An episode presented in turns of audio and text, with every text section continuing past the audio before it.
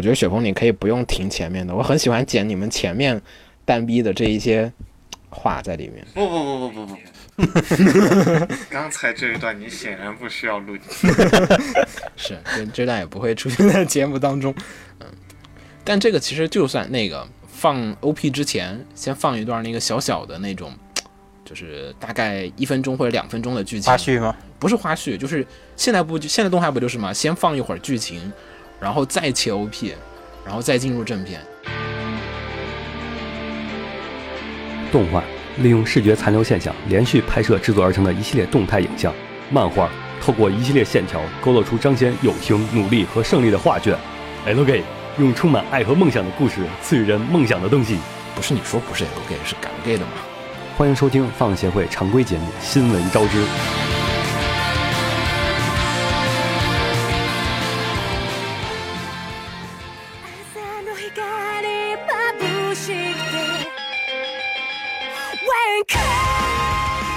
嘿大家好，欢迎收听最新期的放协会常规节目《新闻招之》，我是在成都的浴火不死鸟。啊、我是身在广东的黄瓜派的七岁。啊、我是现在在东京的雪峰，我、这集大家都不在北京啊，对，三个人都不在一起。然后大家现在听到这个节目呢，不光是我们时隔两个月的将近两个月的常规节目，同时呢，也也是我们在最近一段时间之内的可能是最后一期的这个常规节目，呃也就是所谓的最终话。然后嗯怎么说呢？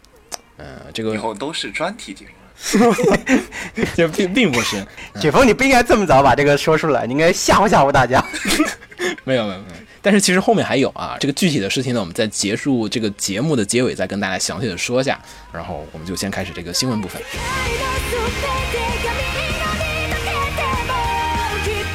首先的话，还是老样子，先说一会儿这个关于剧场版的消息。呃，在九月份的话，我们录节目时候已经是十月份了。在九月份的时候呢，我觉得呃最大或者说最需要聊的一些剧场版相关的一些消息的话，我觉得就莫过于说在国内放的这三部跟动画和跟 A C G 啊，或者跟二次元就是有莫大关系的三部片子了。一个呢是这个《银魂》的真人版电影，然后另外一个呢是这个《刀剑神域》的这个剧场版《序列之争》，还有一个呢是京都动画在去年出品的这个剧场版动画《生之行》。但是这三个片的具体内容的话呀，其实可能并不是我们主要要说的，因为，嗯、怎么说呢？这三个片儿在国内放，我觉得跟在日本放还是有嗯很大的区别。可能在日本放感觉其实挺就是司空见惯，然后就挺稀疏平常的。然后在今年的话，我觉得在国内能看到就是，其实我觉得能在国内这么高密度的上映三部这样的片子，在几年之前是不敢想象的。对，就年初的时候我就一直在说，就觉得我就说《刀剑》很有可能会进，就是会做一个这种就是就是敲门砖或者说试水作品。就是《刀剑》是一部非常典型的，就是嗯 otaku 电影，很明确的，它的那个群体就不是针对就是你没有看过原作或者说不了解原作的普通人的片子，就非常的窄向。《深之行》那个其实都不不算的，《深之行那个还续作嘛，对《深之行》更多的怎么说呢？就更独立一点的故事，就是还有很多的这种青春片的影子，就是更容易让大家接受。而且那个刀剑的话，我觉得就它那个整体内容上就是摆明了就是赚钱的，大家喜欢看什么我就给大家拍什么那种感觉。对，就是标准的，就是那种，就是针对 fans 的 fans 续作电影，就很明显的，它它针对的就是原作党。对，你你没看过的人，其实他就并不是他的那个受众范围里。对，就各种之前作品的角色挨个出场什么的。最后大家一起。对这个你要没有原作支撑的人，嗯我我觉得这个非常的光之美少女，对对对对就光之美少女就是典型的那种 fans 电影，每年都是骗不同的小朋友，让小朋友长大之后再去带自己家的小朋友来去看的那种感觉，呃 非常典型嘛，就是最后也是所有的 QR 一起出场嘛，这个只要每年看 QR 的剧场版人都知道，就是结尾就是登场所有的角色，然后这次这个刀剑也是结尾就把之前所有的 TV 版的角色全部都拉出来，大家每个人发一招，然后把 BOSS 给干掉。非常的标准，何止何止是所有角色，连 BOSS 都拉出来一大堆。以后同人也就每年多带一个老婆。对，你看非常的牛逼吧。然后，《银魂》的剧场版的话没看，呃，《银魂》这个真人电影啊，主要是对日本的这个漫改真人电影，我现在没什么兴趣，而且也觉得信心缺缺。瓜总看了感觉评价如何？就感觉大型真人舞台剧，然后就还是一个特别粉丝向的作品，就是完全是讨好那个啊那，个之前的观众的。感觉都还是比较的有明确的这种目的的针对。嗯、怎么说呢？我在想，他俩哪个更加偏向于就是那个讨好那个死忠粉丝？银银魂它主线虽然你说它有，确实有，但是怎么说就是。整体上来说，就是你从他哪一话开始看，并不影响你对他这个故事的理解，对吧？就他小故事一小段一小嗯，段，对。我觉得从那个人物性格啊，还有那个你你去感受他们的感情方面，还是可能刀剑更加需要依靠你对前作的认识才能看看好。银魂还是挑了一段独立的故事，就是你单独看好像问题也不是特别大。嗯，然后但其实相对于这两个片子而言哈，我觉得就是就是这两个片其实都还比较的温柔啊，就是都是有自己的一个 fans 的群体，他们就是说白了就是拿来测试一下，说在中国究竟有多少的银魂的 fans 舍得花钱去电影院里面看一下跟银魂有关的一些电影作品，说不定以后也会进一些银魂的这个就是电影剧场版。就就是动画的剧场版过来，然后、然后刀剑那边的话，其实试水也就是试水一下，就说哎，刀剑其实在就是国内的 A C G 圈子里面也算是一个呃比较有影响力的一个这样的一个就是 I P 吧，非要非要说这个词儿的话，新时代的 入宅作系列，对，然后呢，就是说这些新宅又会对这个作品的买单能力又有多强？而深之行的话，其实我觉得深之行还是比较传统的，它其实有点想复制去年的你的名字的那个套路，但是呢，又很不幸的说，深之行的这个作但品，我觉得肯定复制不了。对，首先一点是深之行的作《品，深之行》国内有一群金吹啊，但是申之行的作品的故事，但我觉得金吹比不了比不了新海诚的粉丝啊。就是他可能也没有想着说我要超越他，他就可能觉得说，哎，我们能卖的还不错。然后，但是深之行的故事它本身有很多的很深刻的社会性。这个片出来之后呢，甚至还引发了就是像是像这个是环球时报还是人民网的，就是评论，就说是对深之行这个作品里面描述的这种校园欺凌问题是怎么怎么样的去看的，就这样子一个。很深的东西，网上其实在这个片刚上映的第一天，甚至上映之前，就有很多的人在口诛笔伐的在讨论这个作品的核心价值观和核心内容，所以导致了有很多人就说，呃，不太接受这个片子的核心价值观的人就觉得很抵触它，我要抵制这个片子，我不要让这个片现在都已经，瓜总你说吧，那我的意思就是，他有这样的问题在，他就很难像，呃，李明那样，他是一个单纯的恋爱片，所有人都可以去开开心心看那种感觉。对，但有争议的话，反而很多人会跑去看，不是吗？那这个争议感觉并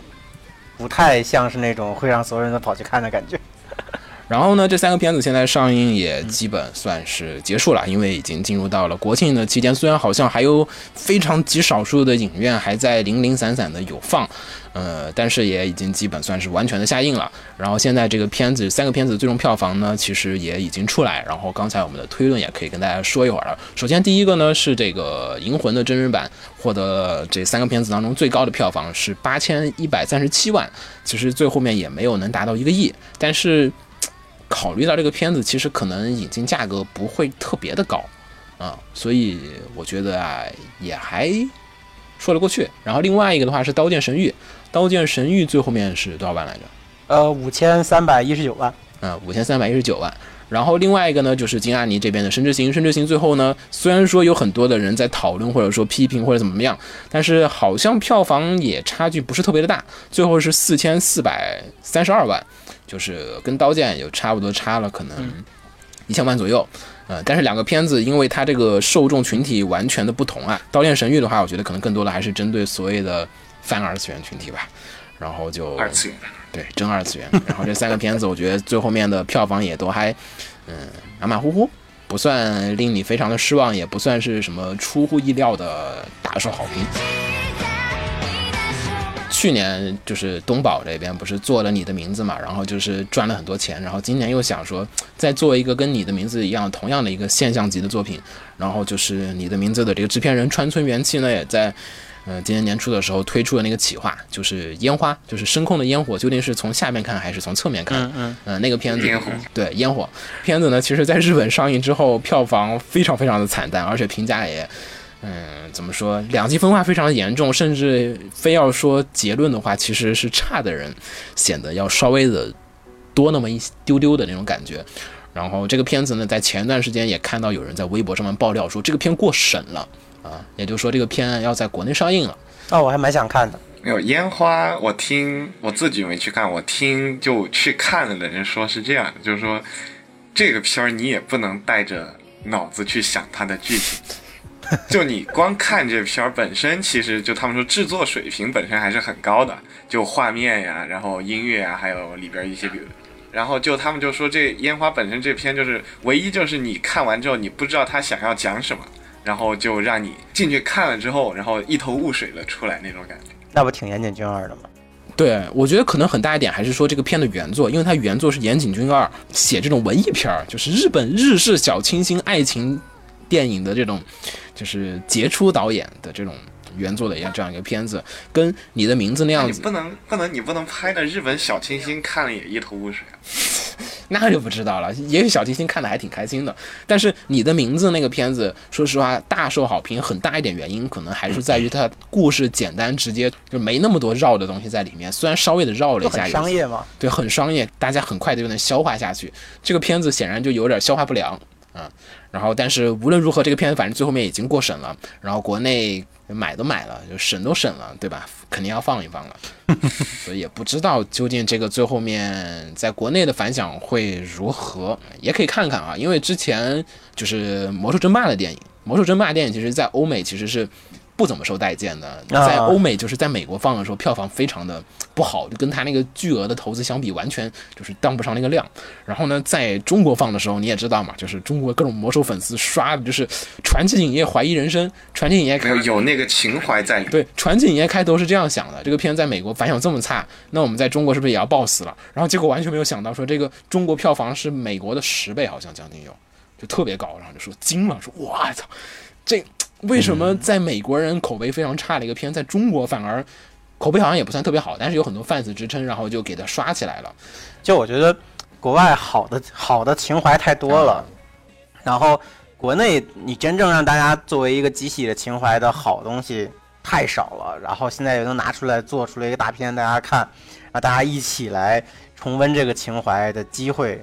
是比较少的。对对对，美国人其实可能说，他们会觉得就是说，你做魔兽电影可以，你要么就别做，你要做的给我做好了，你做成这种就是乱七八糟的东西，索性你别做，交给暴雪对爸爸，等他哪年自己想开动画公司了，他自个儿做。但国国内是只要做了我就好开心啊！对，我觉得就是有些很宽容，就想知道国内这个对进口电影的宽容度究竟在哪儿。我觉得说不定也是这个意思，因为年初的时候好像说烟花引进的公司并不是现在这张即将放映的这家公司，是另外一家公司引进。然后现在不知道为什么在过审的时候，我听到一些小的消息，中间又转手了嘛，转手了，不是之前我们听到的那家公司了，所以很迷。嗯就是烟花在日本票房不行，那在国内究竟会如何呢？我觉得如果说它能达到说是跟就是说《深之行》一样的有四千万的票房，我觉得日本人其实觉得就挺开心的了。挽回点儿那个成本。四千万票房是相当于多少亿人民多少亿日元啊？六亿，四千万六亿，，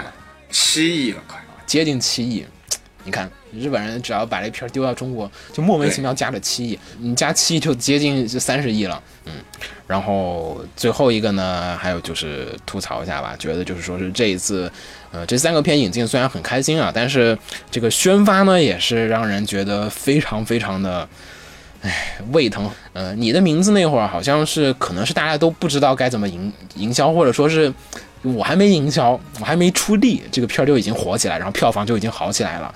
嗯，然后就所以，而而且李明其实，对，李明其实基本没有钱去宣传，我印象里就是李明突然就开始放了，没有，李明当时不是就说日本大热，然后一直在说有没有可能进，有没有可能进。对对，然后大家一直关注嘛，然后就但说这种话的，这都是我们圈内人。对，然后但是并没有就是你已经有那个，等于你已经靠那个日本大卖的新闻把它宣发撑起来。其实李明这个片儿买的时候已经附赠了一个这种宣传。李明那个片儿买下来，其实我觉得不光多少价格，它那个价格里已经包含了我们在日本已经帮你打过一波广告了，嗯对对对，就是这个片在日本非常的牛逼，然后在中国放的时候就自然而然就哎，其实更好放了。然后呢，现在这几个片子呢，可能《刀剑》一个是。隔了很长一段时间，就两个片子，其实《深之行》已经是 BD 已经出了，《刀剑》是即将出 BD 之前，嗯，就两个片其实已经比较晚了，对对对然后就可能是说也为了宣传造势，就让很多可能不知道这片要上的人就了解到这片子，然后就做了很多的宣发，而感觉这几个宣发其实都让人感觉有一些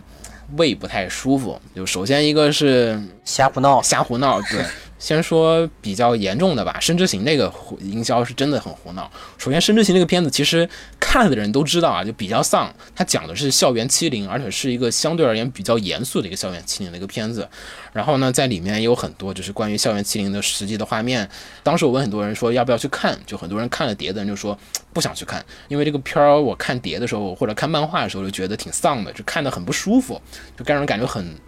心情就是并不是那种很高涨，反而很低落的那种感情。为什么要去电影院里面看一个片让自己不高兴呢？就是这样子一个感情基调其实比较沉的一个片子。然后官方的营销是怎么样呢？就官方的营销是现场居然有人打 call，就是我惊了，我说 现场看片打 call，我看那个微博，对我说我操，什么操作？还有现场放的还是弹幕。你要是说 Love Love 我爱马仕什么的这么我那个没问题、接受。对，请打请，我给你们发荧光棒去，没问题。我现场带一捆荧光棒去，我看一场我带一场。但是你说《深之行》这样子一个很严肃的片子，突然在这儿就是有一点，虽然有点夸张啊，就有点像你在看辛德勒的名单，然后发红色荧光棒，小女孩出来，大家开始打 call，然后有人跳啦啦队舞，对，特别迷。还有什么宅舞，就是，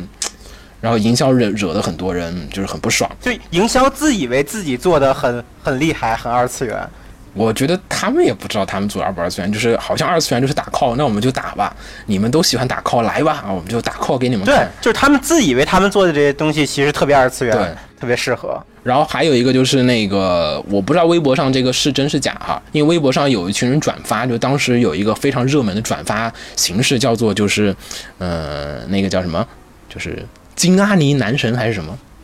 哦哦，男神金阿尼登场，然后非常的高兴，那个啊啊，就是那个买的那个评论嘛，水军，对那个水军军，无脑水军，对，什么金阿尼我男神太帅了哇，就那种就是 what the fuck，怎么就你男神了？他就买了那种智智智障水军嘛，就把把金阿尼当成了一个什么偶像男演员和什么的，然后来在那个刷那个评论，然后就看着浑身就尬死了。对，但是我又看了一下，好像有些人又说，其实是一个就是就是可能是黑的人，就是有金黑，我要黑这个片儿，然后我就故意买一个片儿，像粉一样的去黑他，你懂那种感，觉吗？这个很高级啊！对，这个高级黑嘛，就是我要黑一个片儿，最好的办法就是我装成粉，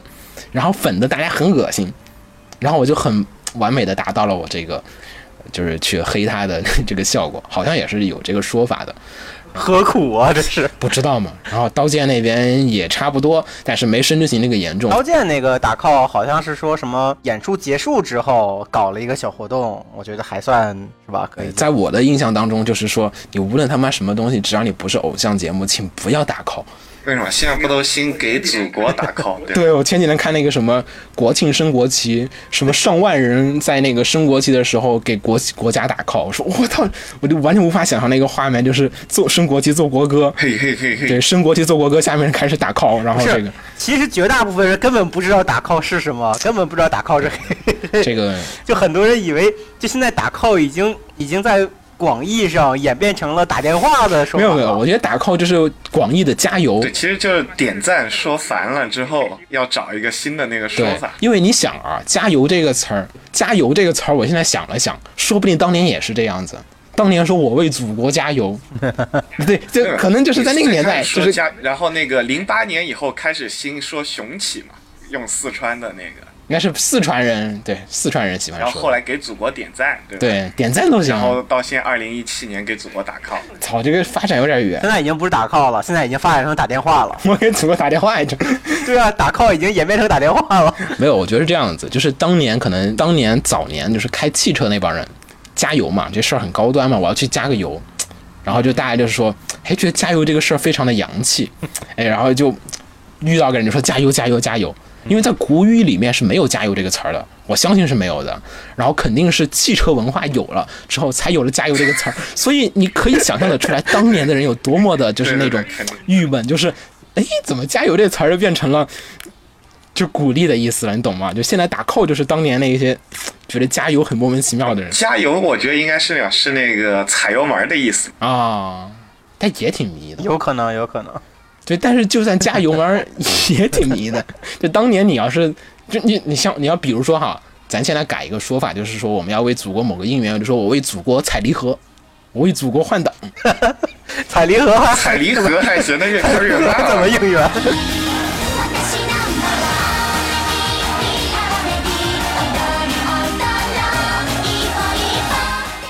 然后另外一个片子稍微简单说一下，是下一个是这个电影方面的一个消息，也顺便说了吧，跟国内有点关系。之前我们说过啊，福本伸行原作的这个《赌博末世录》要翻拍真人电影，还是中方制作，就中中方这边出钱制作的。然后这个片子呢，前段时间呢，终于出了他的这个真人 PV。开头我并不是抱很大的期待，因为我们在十 N 个月之前说过一条消息是这样子：《赌博默示录》要在国内上映，但是呢，中国的这个电影命名有很多的法则法规在里面，就是你不能说什么什么各样的词儿。显然赌赌博，对赌博就不行。这个片最后定了一个片名，叫做《动物世界》，就 Animal World。哈，对我大概能理解它那 Animal World 是什么意思，是动物农场的那个意思，能能 get 到吗？就是那个反乌托邦那个小说，就是动物庄园、动物农场的那个意思。他可能是想说那样子的一个动物世界。但这个这个绕得太远了。对，但是大家当时一看就很震惊，脑海里面就想起了赵忠祥老师的那个声音，就是 春天到了，对，春天到了，交配的季节又来了，就是那样子的想的，就没有人会想到说啊、他在说那个动物农场的事儿，但是好像动物农场那个片子吧，又不能在国内说，所以就是很多人就并不知道发生了什么事情。嗯，然后说回来，就是这个片子的 PV 在前段时间放了，大家不妨上网可以去上网搜索一下，就是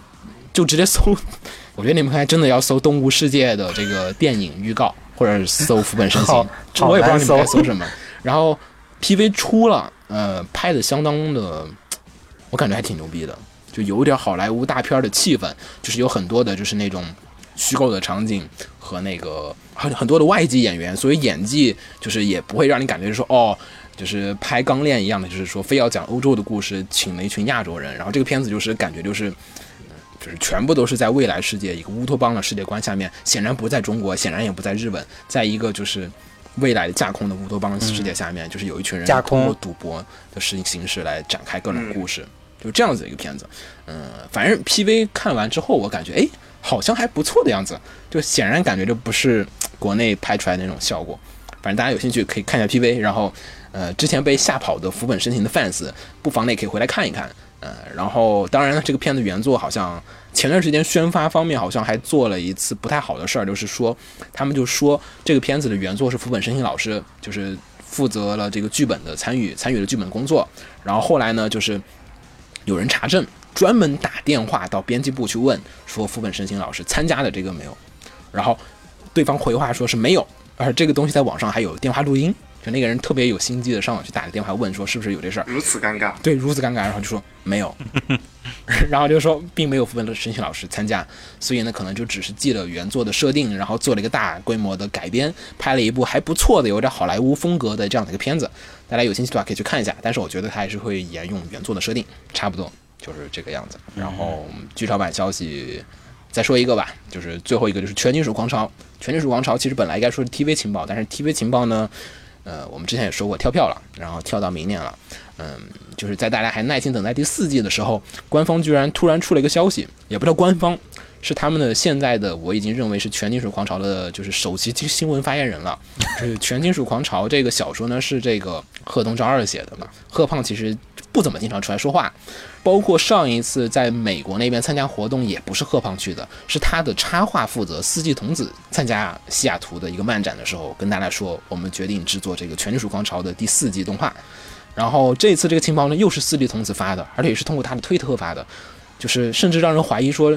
你们全金是不是没有官方，就是官方账号？贺胖是不是不用 Twitter？、对，然后贺你们这个发言人全部是你们的插画师。反正我现在也关注这个四季童子的这个 Twitter，然后四季童子就说啊，我们这个在明年啊将会推出《全金属狂潮》的剧场版。这个剧场版呢是第一季动画的一个剪辑，方便大家去回顾之前的剧情，也算是为这个是新的这个 TV 版造势吧。这几年的话，其实日本这种 TV 动画不就是总集篇吗？对这种这几年日本的这种总集篇，其实好像又突然变得非常的多。一个是鲁鲁修，鲁鲁修要出这个新剧情嘛，就是后面的新故事嘛。对对但是先别急，我们先放三个剧场版再说。然后呢，现在在日本这边呢，就鲁鲁修这个三个剧场版总集篇也就开始放了。然后另外一个是上上周吧，也没有多久，上个月，顶多上个月，上个月的这个就是交响诗篇，都没说我们要做续编，我们先放个总集篇给大家啊看一下吧。然后呢，就把这个交响诗篇剪了个总集篇，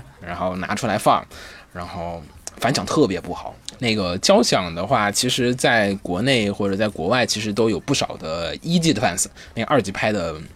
呃很多人在骂他，但是第一季很多人都是很喜欢的。然后呢，这个片子呢，就是把第一季的画面重新剪辑了一下，剪成了一个总集片，然后在电影院放。按理来讲啊，应该还可以，不至于骂他。就是大家都知道是个总集片了，不会对他太多的期待。然后这个片放了之后呢，结果被很多人骂。为什么？嗯，就是大家骂总集片，一般的情况下不就是骂，就是说，哦，这是个总集片，是这样的一个状况，对吧？对不会说是你你你故事不好。这个片很奇怪，就是说是它剪辑有问题。首先呢，可能因为交响的第一季比较长，首先是有将近五十集吧，我忘了四十多集还是五十集，故事很长，它要剪成呃两个小时的这个剧场版，有点难度，它要删掉很多的东西。然后呢，中间就是为了节约时间或者加快速度剧情的发展，删了很多的情节，甚至删掉了一些角色，就是可能一些就是边缘角色去就把比如某个角色登场什么这些都删了，然后就就变成了一个片。这个片结尾就大家就评论就说是说，呃，你老贩子去看，觉得就是说，操，为什么这个谁谁谁没登场，这个谁谁谁没登场，然后这个故事怎么怎么这样这样这样，怎么觉得少了很多块儿。然后没有看过的人也发了影评，就说是，然后新人又看不懂看不懂，对新人又说我看不懂啊，你这在讲什么呀？嗯就是与其你这么快的去过剧情，那你不如多剪几集出来。然后反正这个片最后面反响就很不好，然后监督出来说话，就是跟大家说，就说大家不要去在意这个事情，因为你们不要先只看了第一部剧场版就下评论，请大家把第二部和第三部都看完了再说，你们觉得交响的这个剧场版拍的不好。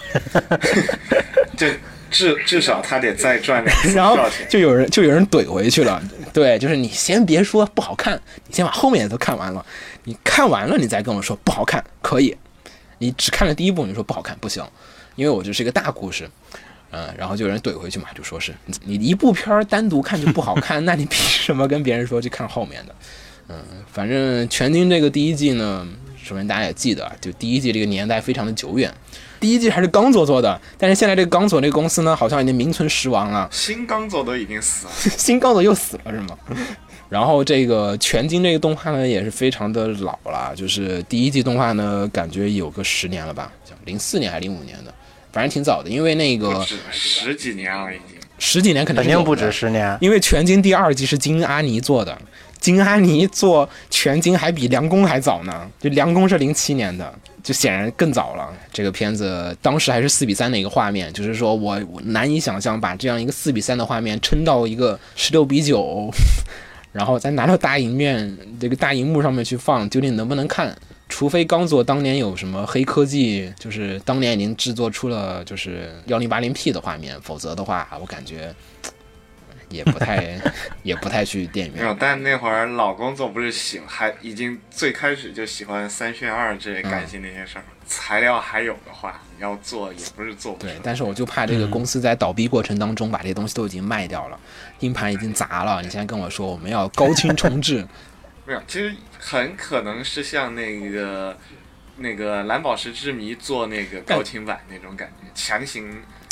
但是我很不能想象是说在电影院里面看一个四比三的画面，那可能像那高达 C 的那样，把剩下裁掉做成十六比九的。对，那个画面非常的惨，那个两边那个加加框嘛，太太迷了。你在电影院里面的重置不就是吗？就有的地方是加了点，有的地方是裁掉一点。总之，大家想看《全金属狂潮》第一季剧情的人，千万不要期待这个剧场版。我们还是强烈的推荐大家，有兴趣可以去看一看这个，呃，就是他的就是小说，或者说有兴趣的可以去看他的动画。全金翻译反正很早之前就已经搞定了。对，然后大家不妨的去看一下。然后第二季、第三季动画其实做的也还挺不错的，尤其第二季动画虽然是一个搞笑动画、搞笑校园动画，但是好像可能是目前为止《全金属狂潮》三季动画里面口碑最好的一个片子。然后大家有兴趣的话，最受欢迎的就是那个校园番了。对，大家有兴趣不妨去看一下。那二三季是金阿尼京都动画制作，你们可以看一下。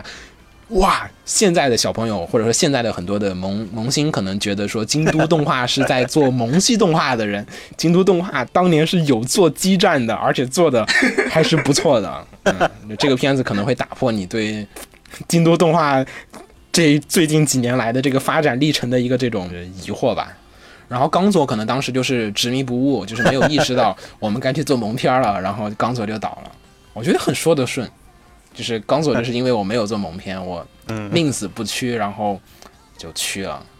大家有兴趣看一下，嗯，然后我们后面继续说说这个新番的消息啊。新番的话是一些关于十月番的消息，我们就暂时不在这儿多说了，因为到时候新番扫雷啊这些，到时候都会做，然后会交给秦九大爷他们去做。嗯，稍微简单说一些的话，可能就是 Overlord 的这个原作小说，在前段时间发发售了这个十二卷，然后十二卷上面呢就是公开了情报，说是呢要在明年的一月份放送这个 TV 的第二季。啊，这个故事到时候大家有兴趣可以看的话，可以看一下漫画，因为现在漫画进度刚好是在第二季的剧情当中，你会发现这个故事有点难拍。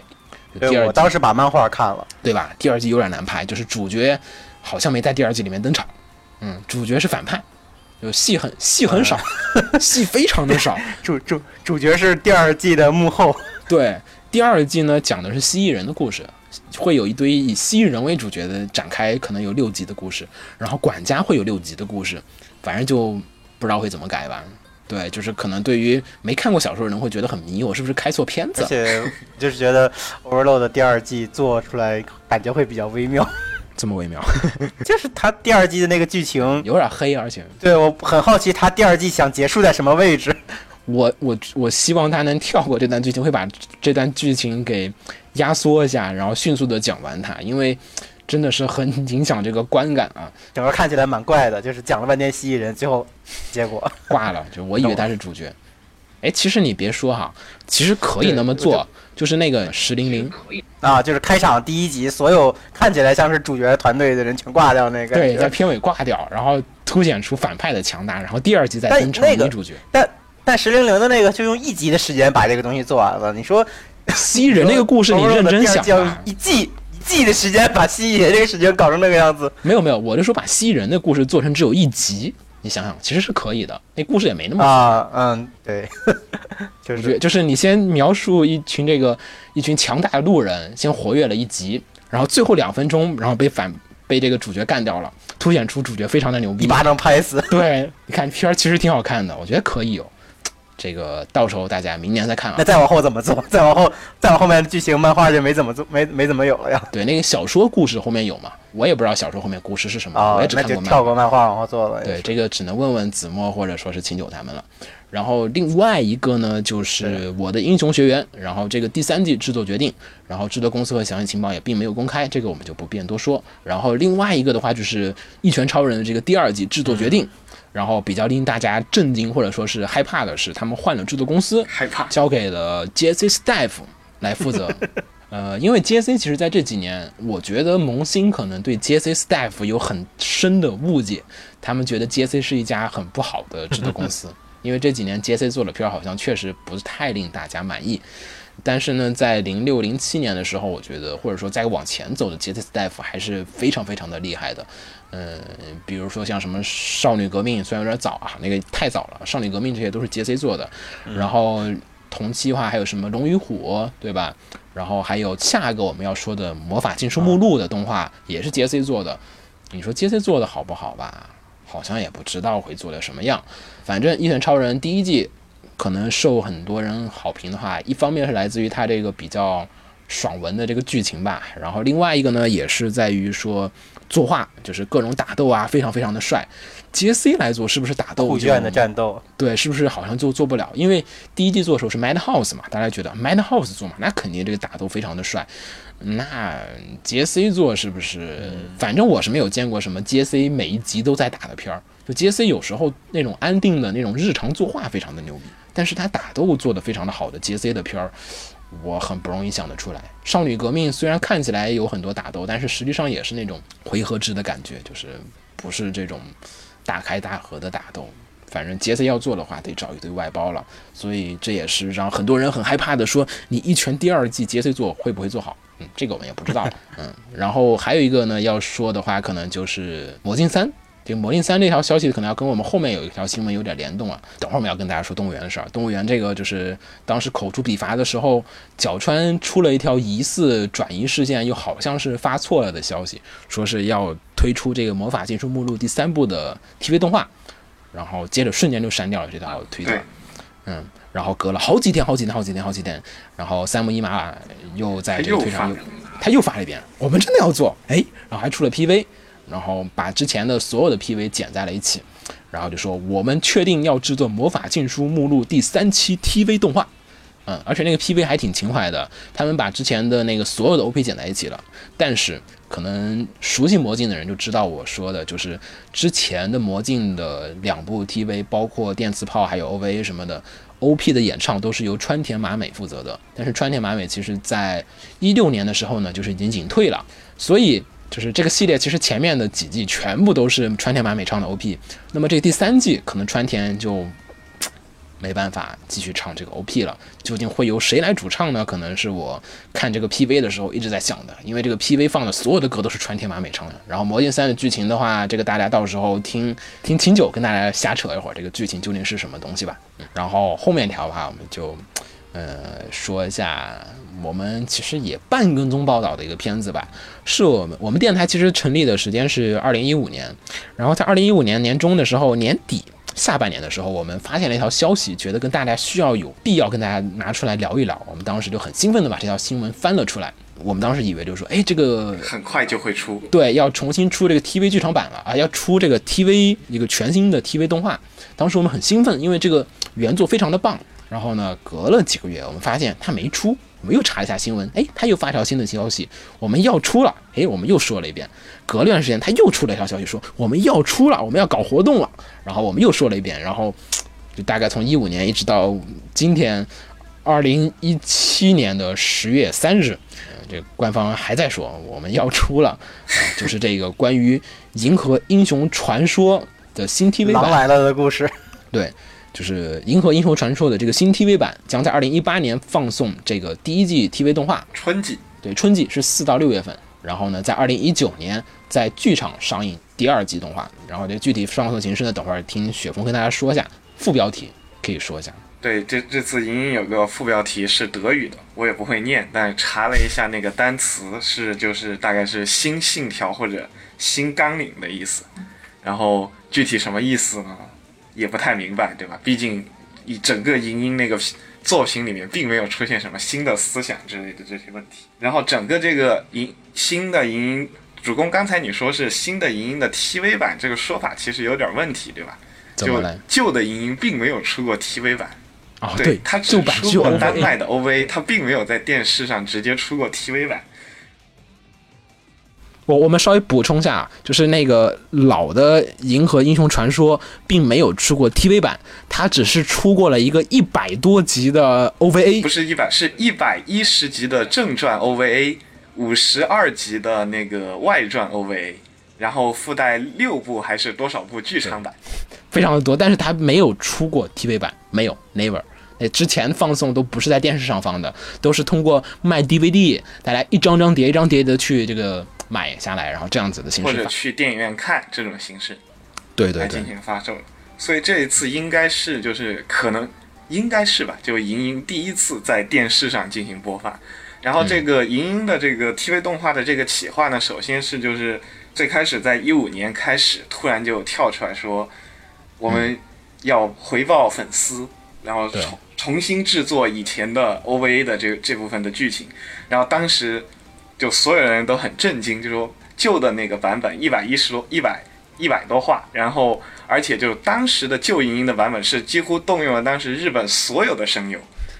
然后，因此就银鹰这本本身这个片又有一个别名，就叫做《银河声优传说》。然而现在的就是最大的问题就是现役声优根本就没有当年那么多，就是同等水平的声优，在人数上根本不如当年，尤其是男性声优的人数。所以就这个信音的这个效果怎么样，大家就非常的担心。然后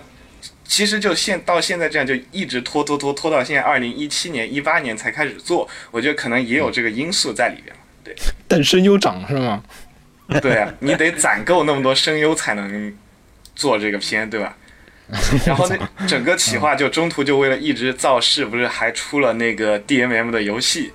对对然后那个游戏从开服一直到啊，官服，我看到雪峰在玩了。对，这个动画都还没有出出来。还有漫画，还有漫画，对，出了新漫画，然后藤崎龙 新版，对，那个人设非常的令大家残念，然后预言做饭对，其他然后还有一些活动，比如那些旧版的那个原画展呀，然后还有一些设定展啊，然后还有各种和各种地方合作企划，卖 T 恤、卖吃的、卖酒，然后还请了一个那个日本的评说家，呃，评书家在那个 YouTube 上每隔几周就会更新一段银鹰的评书，然后就搞得非常的怎么说热闹。然而这个动画就是一直不出，你说那么熟练，我觉得那个酒还有那些东西，记得你都买了吧？是我买了其中一种其他还有很多，就还有日本酒啊之类的各种，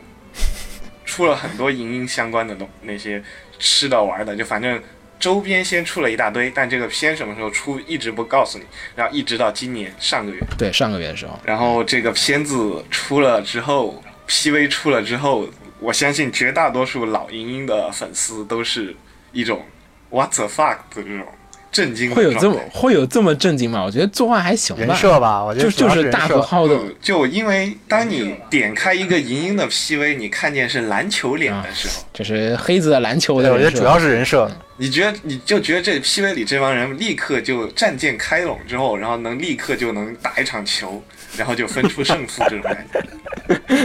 还是对人设还是有这么大的就是愤怒是吗？还是或者说不太理不是有？愤怒，主要就是一个就是因为毕竟因为旧版就不管什么动画，你看一张脸，你连续看一百多话，啊？几部剧场版，就比如说那个你看就很啊根深蒂固的那个例子印象了就。对，举个简单的例子，比如你看《龙珠》，突然把孙悟空画成了黑子篮球脸，你肯定也不能接受，对吧？嗯，是其他对于比如说鸡舍的话，也是就怎么说？我个人的感觉的话，是一种能够理解他为什么做成那样，但我个人觉得不是特别我觉得。同盟的那个还可以，就是至少细节丰富了。反正这这个新 PV 出了，大家有兴趣也不妨上网看一下。就算你没兴趣，明年四月份的时候你也会看到它。然后这个片子是新 PV 出了，首先一点是说这个片子很明显的你能感觉得到，呃。它的画质其实是很明显的有提升，因为制作水平啊还有这种技术啊有变化。呃，我觉得最大的感受是觉得它很像是《宇宙战争大和号》那个重制版的那个感觉。就是大和号也是一部就是很有年头的作品，然后在今天以今天的技术，在今天这样一个技术虽然很发达，但是实际上来讲对原作很缺乏，或者说对这样子很有深度或者说很有魅力的原作很缺乏的一个年代的人来说，就是说那我们觉得直接炒冷饭。在这样子一个设定下面呢，重新出来的一个片子，大和号呢这一次的战舰呢也是全 CG 制作，然后到了就是银鹰这边呢，也是就是老版其实宇宙战舰战的话，战舰不算好看吧，只能说是设定非常的不错，但是对，显然新 PV 这个东西就是单纯的说看画面效果来讲的话，战舰确实比当年的，就是哇，这个才是宇宙战，就是宇宙大战的那种感觉。然后银河也好啊，还有就是说然后就这次新版就是用了很多新技术重做，然后外带一个就是包括和大和号一样，大和号也是第一部，其实本身是年番，然后重新制作之后，其实话术压缩了很多，对吧？就这次银鹰应该也是就是大家觉得不可能一一口气又你又连着想办法出它相当于一百六十多话、一百五十多话的这么一个动画出来，就在现在这个年代是很难做到不可能的一个问题。就所以说，就是我比较期待的一个地方，就是它和能不能像大和号那样，就是在一个有限的这么呃一个长度里面，然后用一种新的讲故事的办法，把这个故事好好的讲完。嗯，大和号我觉得做的还是蛮好，但是我感觉比较困难。大和号的剧情简单直接啊，就是旧旧的那个银鹰 OVA 有个什么问题，就说不好听一点，旧版的银鹰的那个动画，本质上来说其实是有声小说，就它只是那个，就你是按着剧情给你配图配都配图像而已。就你可以关掉那个画面，然后只听声音。估计你对这个整个片子的这个，就是你对剧情的理解不会有任何的那个影响。就配图广播剧呗。对对对对对，就因为它会会有旁白给你解说啊，我们就同盟军的战舰，然后现在攻击到了那个帝国军的哪里哪里，然后莱因哈特又下令，然后怎么派了一个分舰队绕到同盟军后面，怎么怎么，然后完了之后还会给你讲此战同盟损失多少多少，赢帝国损失损失多少这种感觉，就你就旁白的存在感非常之强，就里面的人只是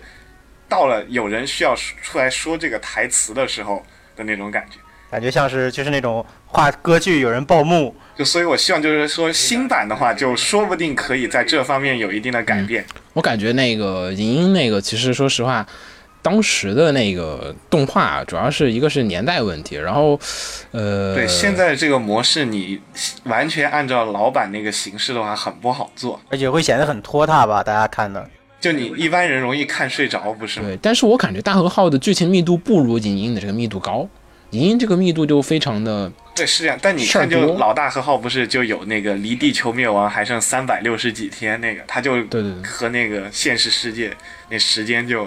也连着一起那种感觉。主要是大和号的故事，它比较它比较局限在那一条船上，它比较好讲的很概括。但是银鹰这个就是故事太广阔了，银鹰是描述的是给你描述了整个宇宙的方方面面的各种人的一个状况，它是真正意义上的一个就是群像剧，群像吧，有群像。大和号其实基本都是讲的是那艘船上的人怎么怎么怎么样，怎么怎么样。大和号就是线性的嘛，就整个故事就围绕大和号往前推进。对对对，然后到莹莹这边就是还有一个是莹莹的回溯，其实也不是很长，所以我觉得这次莹莹这个动画化这两季肯定是讲不完的。首先是第一季，明年的一八年四月份开始放的那个，一共就十二话。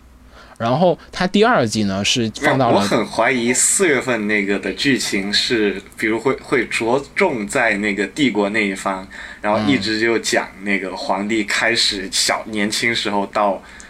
就是上战场那一段。也差不多，但是总比重上来讲，其实并不是很长，它后面的内容太多了。那第二季显然肯定讲不完啊，第二季就是也其实相当于是十二话，它只是说放送的形式变成了有点像那个在电影院里面特别放的，是把它十二集拆成了就是就是三章，就是每四话剪成一个剧场版那样的形式，在电影院里面放。但是它还是其实第二季容量也就十二集，就二十四话，你要把银鹰的故事讲完，我觉得。嗯显然不是一个很现实的事情。现在有说就靠两集讲完吗？没有，没有一个很大的可能没有没有可靠没有消息说两但一个很大的可能性，就我个人的感觉就是，他靠两季讲到旧漫画版结尾的那个地方，然后就正好结束。就那最开始田中写的时候，他只想写两到两卷还是几卷来，对对对，就在那个地方有一个就可以很明显，你可以收得住。嗯，应该是可以。呃然后简单安利一下《银鹰》这个作品吧，《银河英雄传说》呢，其实是一部在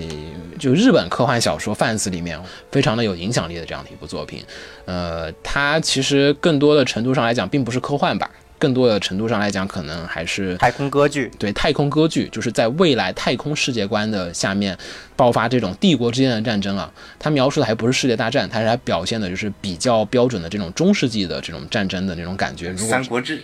对把那种科技水平拖到宇宙科技水平，会发生什么样的故事？而并不是像现在我们这种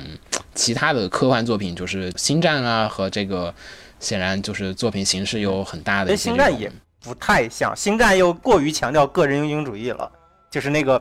单兵作战的英雄主义。银鹰也强调个人英雄主义。银鹰的跟星战的那个不太一样啊，就是星战那个不是你指挥。他不挥，是他不是莱因哈特拿着激光剑上去打呀，对，星战是人直接上去打，那个银鹰呢，讲述的更多的还是在讲指挥官啊和这种，就是更大家当做宇宙三国志来看，其实没太大的问题。对对对对，你要是对这种作品很有兴趣的话，不妨去看一下，因为这几年其实我觉得啊，其实，在银鹰之后，就这几年其实有很多的这种轻小说作品，其实都在写什么战术啊，或者说这种就是什么鬼才指挥官这种设定的作品，我觉得都非常的像银鹰，像什么魔弹之王与战机那种角色，可能本身也很有魅力，然后另外一方面角色又有很多出色的这种指挥才才能，因为大家看银鹰，里其实很多时候看的是怎么指挥两军打仗，就是有很多这种出乎意料的，就是策略。策略，就是鬼才和天才这种，而且我觉得在银鹰也奠定了很多现在的轻小说这种战略题材轻小说很常见的套路，就是他要树立两个对立的主角，对对，就什么叫不败的天才，或者说是跟他性格相反的一个天才。你像我们前段时间看那个，就是是《魔弹之王》还是什么作品里面，就是一个作品，就是一个角色是那种很懒惰的，主角这边是很懒惰，就是我要是节能主义，我要用最少的力气做到最好的事情。啊那个叫什么来着？忘了。那动画叫什么来着？我我我也突然之间忘了，但动画我看了的，还还行吧。然后就是就感觉套路非常的明显，就是包包括像现在那个对啊，这一季的那个降国的天鹰星啊也是不有这种。其实你要硬要说吧，骑士魔法也是，嗯，对，对面那个也是一个研究战舰的鬼才，这边是个研究高达的鬼才。那个主角亲自上去打。你要说谁是坏人，好像并没有，就是大家只是立场不同，对对对，然后并没有绝对的善恶，就是非常的那种，就是双方出局对垒，然后看谁更胜一筹。银鹰就是这样的一个作品，只是说它是放在了科幻题材，而且呢，我认为它就是现在这些作品的祖宗辈的一个作品，然后给大家带来了很多的，就是这种遐想。大家可以从里面看到很多的，就是说太空的战斗的一些这种。浪漫主义在里面吧，它还是一部太空歌剧，而且我始终认为，就是说国内有一部很，呃著名的网络小说，就是《小兵传奇》，其实有大量大量的情节，与其说叫借鉴，不如说直接搬抄过来。啊小兵传奇的那个小兵传奇的那个舰队的那个战斗的策略的感觉，其实很像银鹰。不是很像，就是开头的那一话就是直接照搬过来的，就是包括他打打破这个宇宙的维度，就是就以前人们认为宇宙就只有前后，就不能垂直的放，就这样子的，很多都是从这个银影里面搬出来很多的这种设定。有兴趣的人肯定要去看一看原作小说。动画的话，我甚至觉得动画有可能会做全新剧情哎。全新吗？哎，不过倒是要推翻的话，可能老番子要打死他们，应该也不会。嗯，这有点儿就是弄死自己的感觉。好，然后咱说下一个，然后下一个呢，呃，也跟太空有点关系。超时空要塞 Macross 有一堆新闻要跟大家说一说。咱先说一会儿和森正治最近的事情吧。呃，和森正治呢，在做完了 Macross Delta 之后，Delta 其实好像放松效果并不是特别的理想，感觉并没有什么。没有起什么大风大浪，显然不如他上一部作品那个 Frontier 的时候，没有 Frontier 效果好。对，就是把那个歌手是不是捧红了吗？捧洗红了吗脑神？曲倒是他有去其他作品里面演唱 OP 吗？没有吗？有啊，这不是这一季要去唱个什么，而且还老开演演唱会，是吗在日但我觉得 Frontier 还是更成功些，因为 Frontier 之后 Main 就真的是在各种各样的 OP 里面就是疯狂的活跃，对吧？然后就是，然后中岛爱也自己出去单飞去参加了很多的就是 TV 动画的作品啊，然后也去唱了很多的歌，出了很多的 CD 和专辑。但是感觉 Delta 可能是我没关注啊，也有可能是在我眼中有限的这个信息渠道里面，并没有感觉到就是说有很多 Delta 事件之后引发了很多的作品啊。然后反正和森做完德尔塔之后呢，首先一个事儿是将会在十月十九号的时候举办他的这个新动画企划，叫做 The Next。我也不知道这个 The Next 是说这是下一部作品呢，还是说是这个作品名字叫做 The Next。应该是下一部作品的意思吧？这个新闻是这样的，就是前段时间呢，就是和森在那个推上，我忘了是和森还是谁的推上，然后发了很多的，就是一些那个新的概念设计图，然后就是他这个新企划，就说我十月十七号要搞一个这个新动画的企划。然后呢，这个新动画企划呢叫做 The Next，但是没有跟大家说这个故事是什么。我先放几张图，你们先感受一下。然后呢，这几张图放出来之后，有很多网友，就中国网友在日本推上放的时候，其实没有什么反响。怎么看着那么眼熟？对对，在日本放的时候并没有什么反响，大家说哦，设定图嘛啊，可以可以。然后中国这边发就是，哎，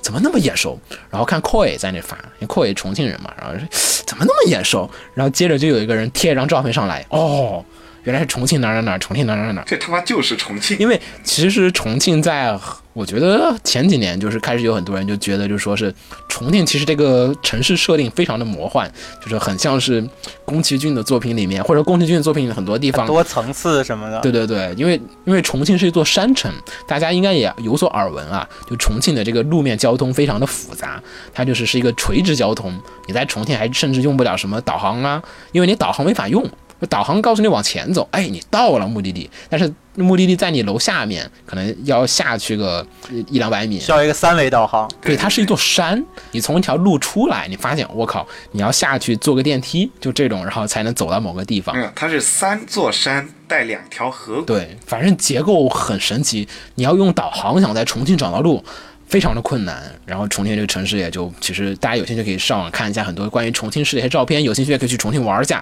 啊。然后呢，和森这个图呢，在国内的网友当中呢，可能就是说就有一群重庆人看到说和森这和森的这些图，然后就把照片给扒出来，说你看这不就是哪儿哪儿哪，这不就是哪儿哪儿，然后发现哦，还真是。和森这次其实他有他有提到了一些新作的背景设定，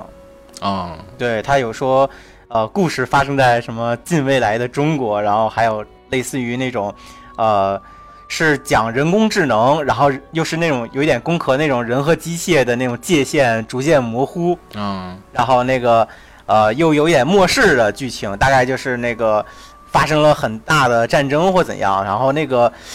就是设定图的那些个场景是人类的一个什么类似于最终的绝对防卫都市，完了，引进不了。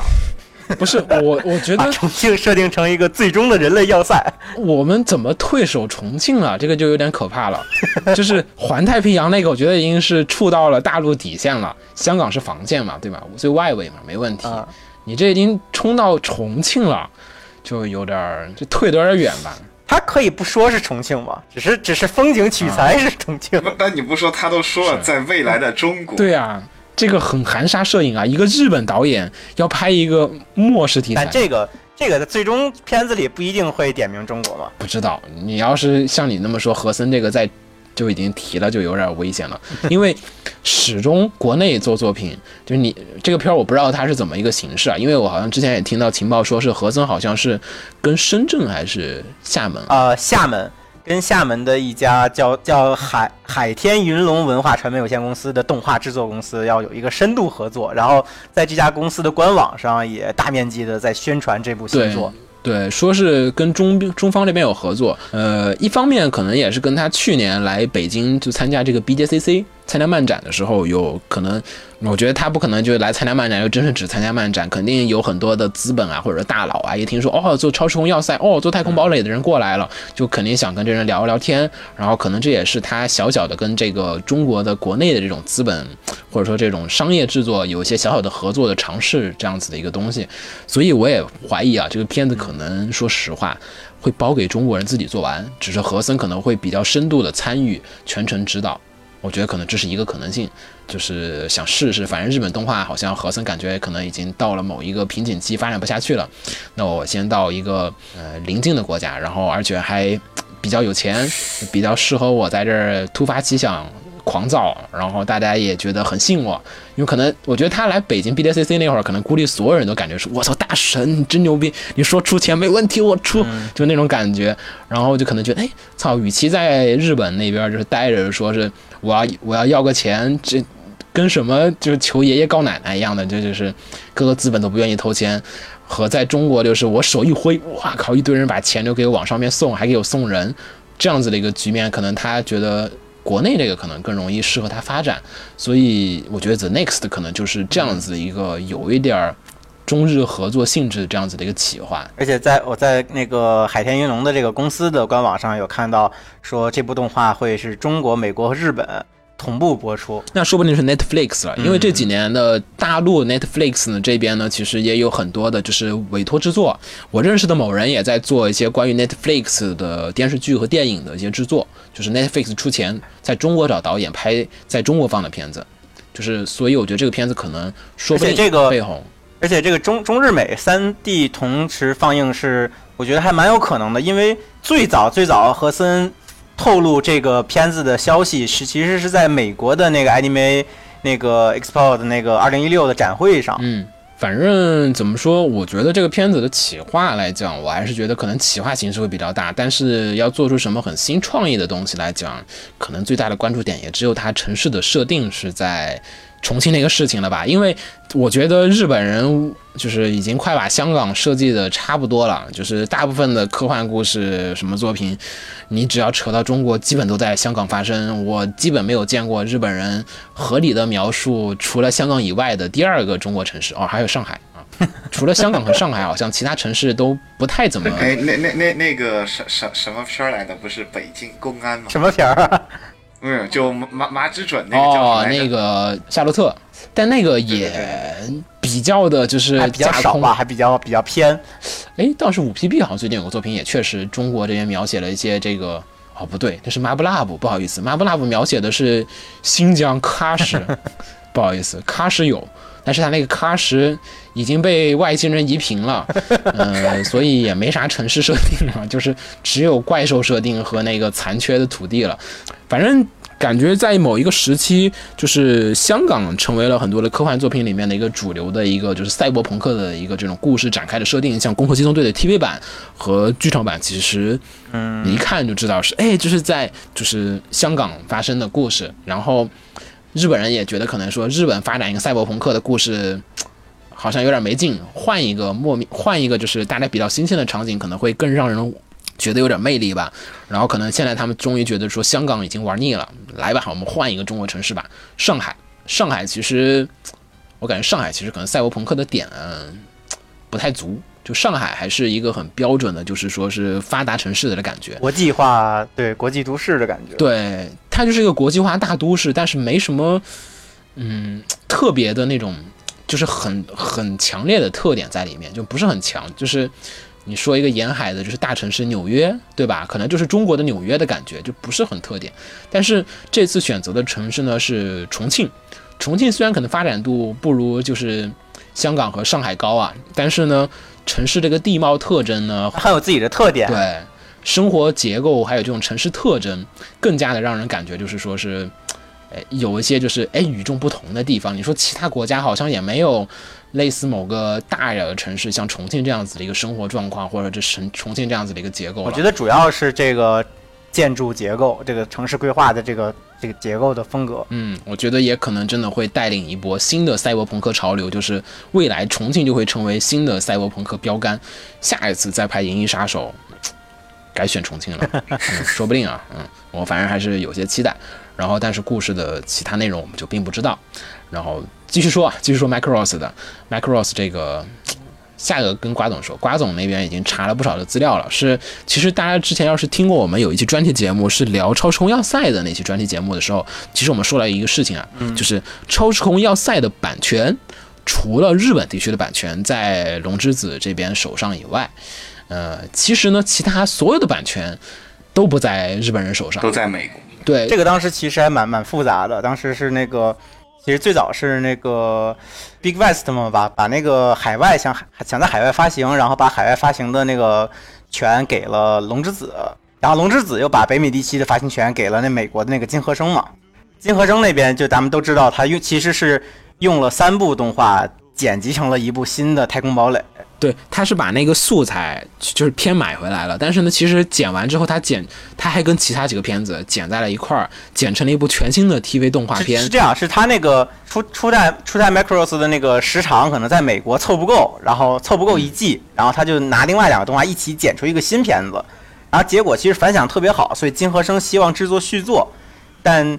但这个续作因为已经把那个片子全部重新剪了嘛，所以其实设定啊世界观什么的都跟以前不一样了，所以那个。美国那边想拿这个新的这个世界观往下做，但是那个 Macross 日本这边的原作又不想让美国这么乱搞，然后就就不让美国那边用这个东西来做一个全新的样子。然后金和生那边呢，就开始跟日本这边原作这边搞事，就开始在全世界注册 Macross 还有那个 UNS 的那个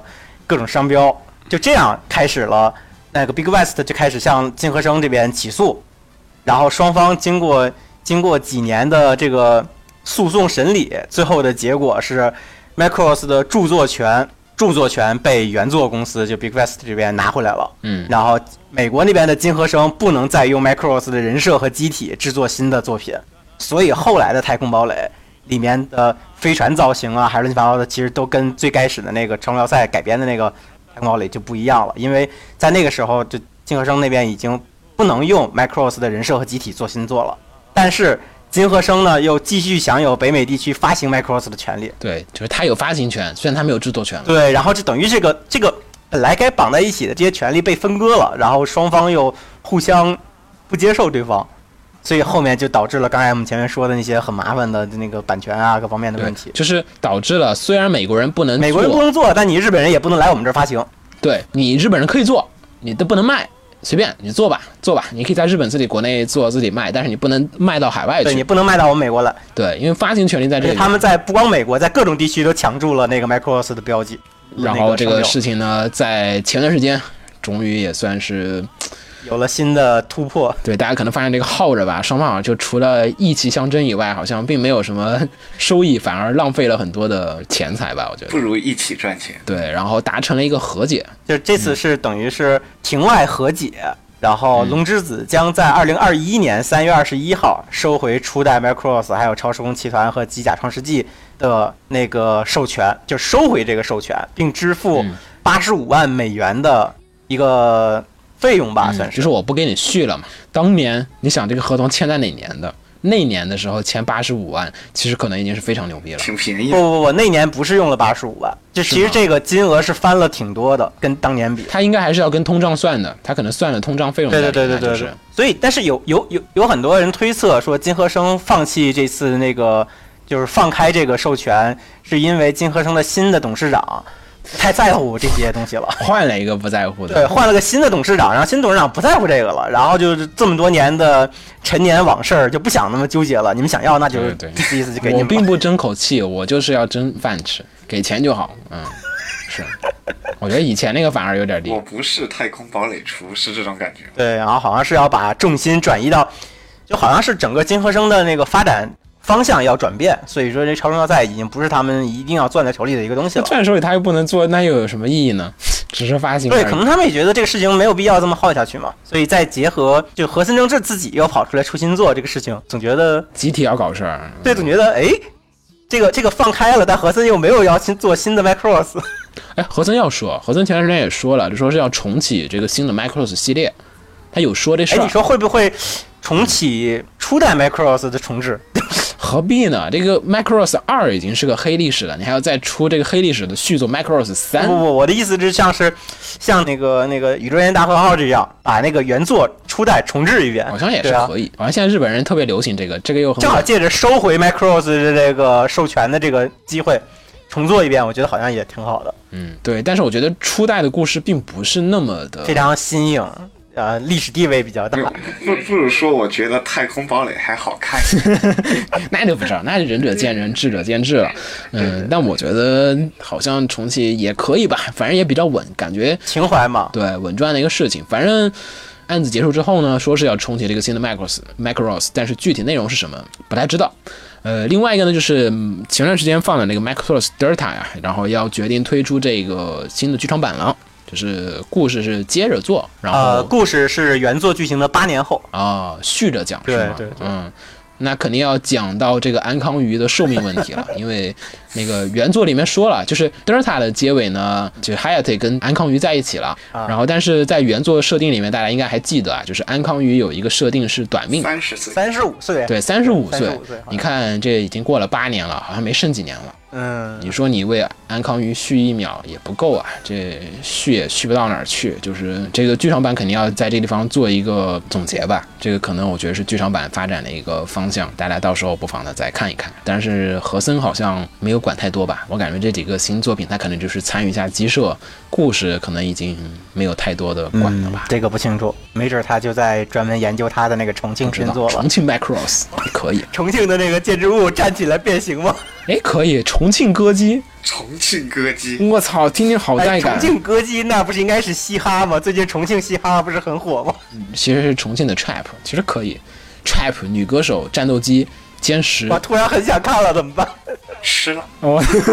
行，哎，我们接着说下一个，下一个呢，刚才我们开头时候已经说到一点点的，就是最近一条大事儿。见不到小猫了。对，在前段时间，角川卡多卡瓦和这个 Kimono Friends 寿娘动物园这边呢发生了一些事儿。首先是这个事情的始末呢没有末啊，咱只能说一下到至今为止展开的一些剧情，做一个简单的前情回顾。雪峰说吧。啊、简单来讲就是，本来是说动物园要出第二话，大家都非常开心，非常期待第二季啊。对，第二季大家非常开心，非常期待。然后突然在那个推上 t a s k i 那个监督他就发了一条推，就说我就不去做第二季了，因为我被角川撤掉了。然后他也没有多的说明。然后紧接着之后，整个推上就炸了。毕竟因为就是动物朋友是一个有社会现象的一个引起了社会现象这么一个重量级的作品，然后就很多人当当天晚上就在推上要求角川给个说法呀，然后各种各样的，反正整个网上闹得天翻地覆。然后角川在这一天呢，反正也一直没有什么反应。突然他发，然后他在这天他还发了一个那个魔镜三的那个消息，对立刻删了，对，然后特别不知道什么一个操作，我也不知道什么一个操作，不知道是本来就打算那天发，结果不幸碰上了这个动物朋友事发还是怎么回事。但反正他后面又删掉，然后接着就是一直群情激愤之后，大家角川又跑出来说啊，我们今天晚上肯定会给大家一个说法的。然后大家一直等等等等等等到最后都没有这么一个那个什么说法出来。然后又接着到后面，都等于角川突然又跳出来发了一个声明，就说这个我们这次出这个事情不是，并不是我们想要把那个 Tatsuki 监督换下去，那是因为他们八百万那边到处跑出去，制作公司。四处乱合作，拿着这个动物朋友的版权，然后四处出去搞钱，这种感觉，到处搞活动，然后不跟我们打招呼，然后接着就是大家就说，那你说他们没有打招呼，你角川得拿出证据来，他们究竟哪次活动没有打招呼了？然后就接包括其他很多，就比如说出去开的动物朋友音乐会啊，然后还有其他各种各样的那种动物朋友的那些合作方面的项目啊、广啊，告最近不是还有消息要来中国开音乐会对，就大家都就这些合作方面都表示啊，我们都是好好签了合同的呀，你们角川都知道的呀，就他们都打了招呼的呀，然后就角川并拿不出来，就是八百万这边拿着这个动物朋友这个 IP 到处出去背着角川搞钱这个证据，然后又一直再到后面又碰上那个尼科尼科上面有那个动物朋友的那个声放送，然后这个时候角川又嗯走了一步。就我个人感觉，不知道是不是角川，就因为动物朋友的声优之类的，其实都是八百万那边的人，就包就整个动物朋友的这个团队，就大绝大多数都是那个八百万那边带过来的，然后就把那个阿拉伊桑叫浣熊还是什么，对吧？的那个声优就突然推出来，就说啊，就最近出了很多不好的事情，然后希望大家还是原谅我们，我们能以后还是会好好努力的，怎么怎么怎么。然后就但是人民群众就觉得，本来这你们制作方面制作委员会里面内讧，然后搞事，没有必要就波及到声优这个上面去。然后不，声优这个事情还不太一样。声优这个事情是这样的，就是说声优出来道歉是说，就算呃，我们虽然最近出了很多事情，但是希望大家就算因为这些事情也不要讨厌动物朋友哦，请继续购买动物朋友相关的周边和产品。就这样子的一个状况，就是说啊，虽然我们出了很多事儿，但是不要因为这些事儿而影响大家热爱动物朋友的这种心情。对，然后接着就又导致群情激愤，然后反正就一直这个事情到现在还没有完，这种感觉。最新的消息貌似是角川那个很上面的董事会还是谁的哪个谁也又跑出来在那发那个声明，对吧？啊，我今天下午刚刚看到也是，嗯，反正这个事情其实开始大家闹得比较大一个关系，首先是动物，就是就是怎么说呢，《生活动物园》那个片儿呢，其实怎么说，算是一个真是网友推起来的。话题性很强。对它首先一点是它是网友推起来的，它确实跟你商业营销没太大关系。就是至少它开始起的时候，跟你商业营销一毛钱关系都没有，就是大家觉得这个片儿突然觉得好看，好看，好看。你你要说做营销，你把这个片儿做成这样子的一个口碑的话，我还是比较持怀疑态度。你要是真是这么做出来的话，我觉得这个这个策划人我真想认识一下，感觉也是一个奇才。但是显然这个片子很多网友呢，可能都是带着就是自己的感情，就是我们都是 friends，所以说这个片子好看好看，然后把它推广起来的。然后这个时候呢，你角川突然想赚钱了，然后第二季呢把监督换了，就很明显有一种过河拆桥的感觉，然后使得很多的这种老 fans 啊，就是怎么说？不太高兴了，你们怎么能能这么做，把监督换了？因为当时其实换监督时候，很多人有展展开一个这种讨论嘛，就说为什么要换之前的骆驼监督？首先一点啊，动物朋友的第一季，呃，制作质量上来讲确实不算很好，虽然它评价上来讲是一部很有诚意的作品，但是很多镜头语言也好啊，演出手法也好啊，都是非常的稚嫩，而且呢，监督本人确实也经验不算很丰富。从角川角度上来讲，可能他当时想换监督的一个理由，是因为我第二季要继续做，觉得这个作品大做了，应该配一个大导演。对，我要稳。对，但是他又忘了一点，就是说，可能对于 fans 而言，其实说这个片做的好不好是其次的。首先，它之所以我们觉得好看，是因为是这个监督做的，就是监督的个人魅力已经，嗯、属于这个作品的一部分了。你现在跟我说，你把这个监督去掉了，然后换一个监督来做，你说这片儿好，不是我要看的那个片子了。对，就是我们想看的是骆驼监督做的这个动物园，就是没有骆驼监督的动物园，其实不是我们想看的片子。嗯，就好比你让那个老徐来拍最后一部 EV，对吧？大家肯定就不会看。不行，看还是看，但是就是这个事儿，嗯，对，看看看还是要看，但是就是你这搞错了，我们不是这么一个设定，而且。痞子那个被换掉，可能还有原因，还比较复杂吧。如果真换哈，然后但是动物朋友这个显然就是真要换的话，我觉得只有说是可能觉得能力问题吧。但是角川显然这个判断失误了，然后也引起了很多的这种就是过河拆桥这种纠纷。再加上他后面又打了一部坏棋，喊声优出来道歉。危机公关没做好对，他那个声优出来道歉那个事儿，其实在日本的很多公司都有过，就是叫做声优之盾。最最最最最最最印象深刻的就是偶像大师的九一八式。就偶像大师当年是出游戏的时候，就是把龙宫组的一群人全部都从游戏的可操作角色里面剔除了。然后玩家看完 PV 之后就惊了，说：“我操，游戏里你跟我说不能玩了，就这几个角色我不能操作了，绿子啊，然后龙宫啊，一帮人全部都不行。嗯，现在你跟我说我们怎么去买这个游戏？然后官方的想法就是，他们解决的方法就是把声优寄出来，喊声优跟大家说，请大家还是来买。对，大家还是来买吧。虽然说我们这作品里面不能登场了，然后说非常抱歉，怎么怎么样，就感觉就是说声优出来挟持，解决不了任何根本问题。没有，他把声优作为一个盾牌，或者说就是作为人质一样的就是挟持，粉丝不好意思说声优什么嘛。，对我还是希望大家既然支持我们的话，那么就帮我们买这部作品吧。虽然这部作品里面我们没有登场，就是有一种挟挟持的不快感，这种不快感使得就是大家很不舒服。嗯，然后动物园呢也用了这个手法，但是按照雪峰刚才的说法是说，这个声优这边人都是八百万的，所以也不好说啊。我乱猜的，就是觉得也感觉可能又是一一出这个反棋，故意恶心角川。角川并不想打这个棋，我们故意弄这个手法，让大家更讨厌角川。啊，对，因为就你想那个，就 Nico 也是那个夺阿拱下面的，也是角川的。然后本来这事就起因肯定是在角川里面，就因为是肯定是因为角川要换人，才把这个事情惹那惹惹那么大。然后但关键就是说，你如果角川，你如果要记着，比如你肯定会用，就是不是八百万，就如果他真和八百万闹得特别的那种有矛盾或者什么感觉的话，对吧？他要就如果是角川想要靠这个来，就是回避一些火力的话，他不可能去找一个八百万那边的声优来说，哎，你你帮我上去打一下之类的这种感。嗯但也不太清楚啊，因为首先一点是说，角川角川这次还有一些问题，可能也是在，就是说日本的社会文化，日本社会文化的一点是下课上这个文化还是比较流行的，就是角川显然就是上嘛，大佬嘛，对吧？就是一直都是富人，就是这种大财团这种阶级，八百万。然后骆驼监督很典型的草根，就是大家就总觉得肯定是你们的大公司不对，就先我们也不知道，就是这个事情是什么样的，但是就是主观感觉上来讲，就是说那肯定是大公司要迫害我们这些小制作人，虽然很有才华，能力不太足，但是为了我们资本的运行，我们就要牺牲你们这些，呃，虽然很热爱，但是才能不行的人，就是那种，就是激起了很多人这种，就是那种内心中所需求的这种反抗精神。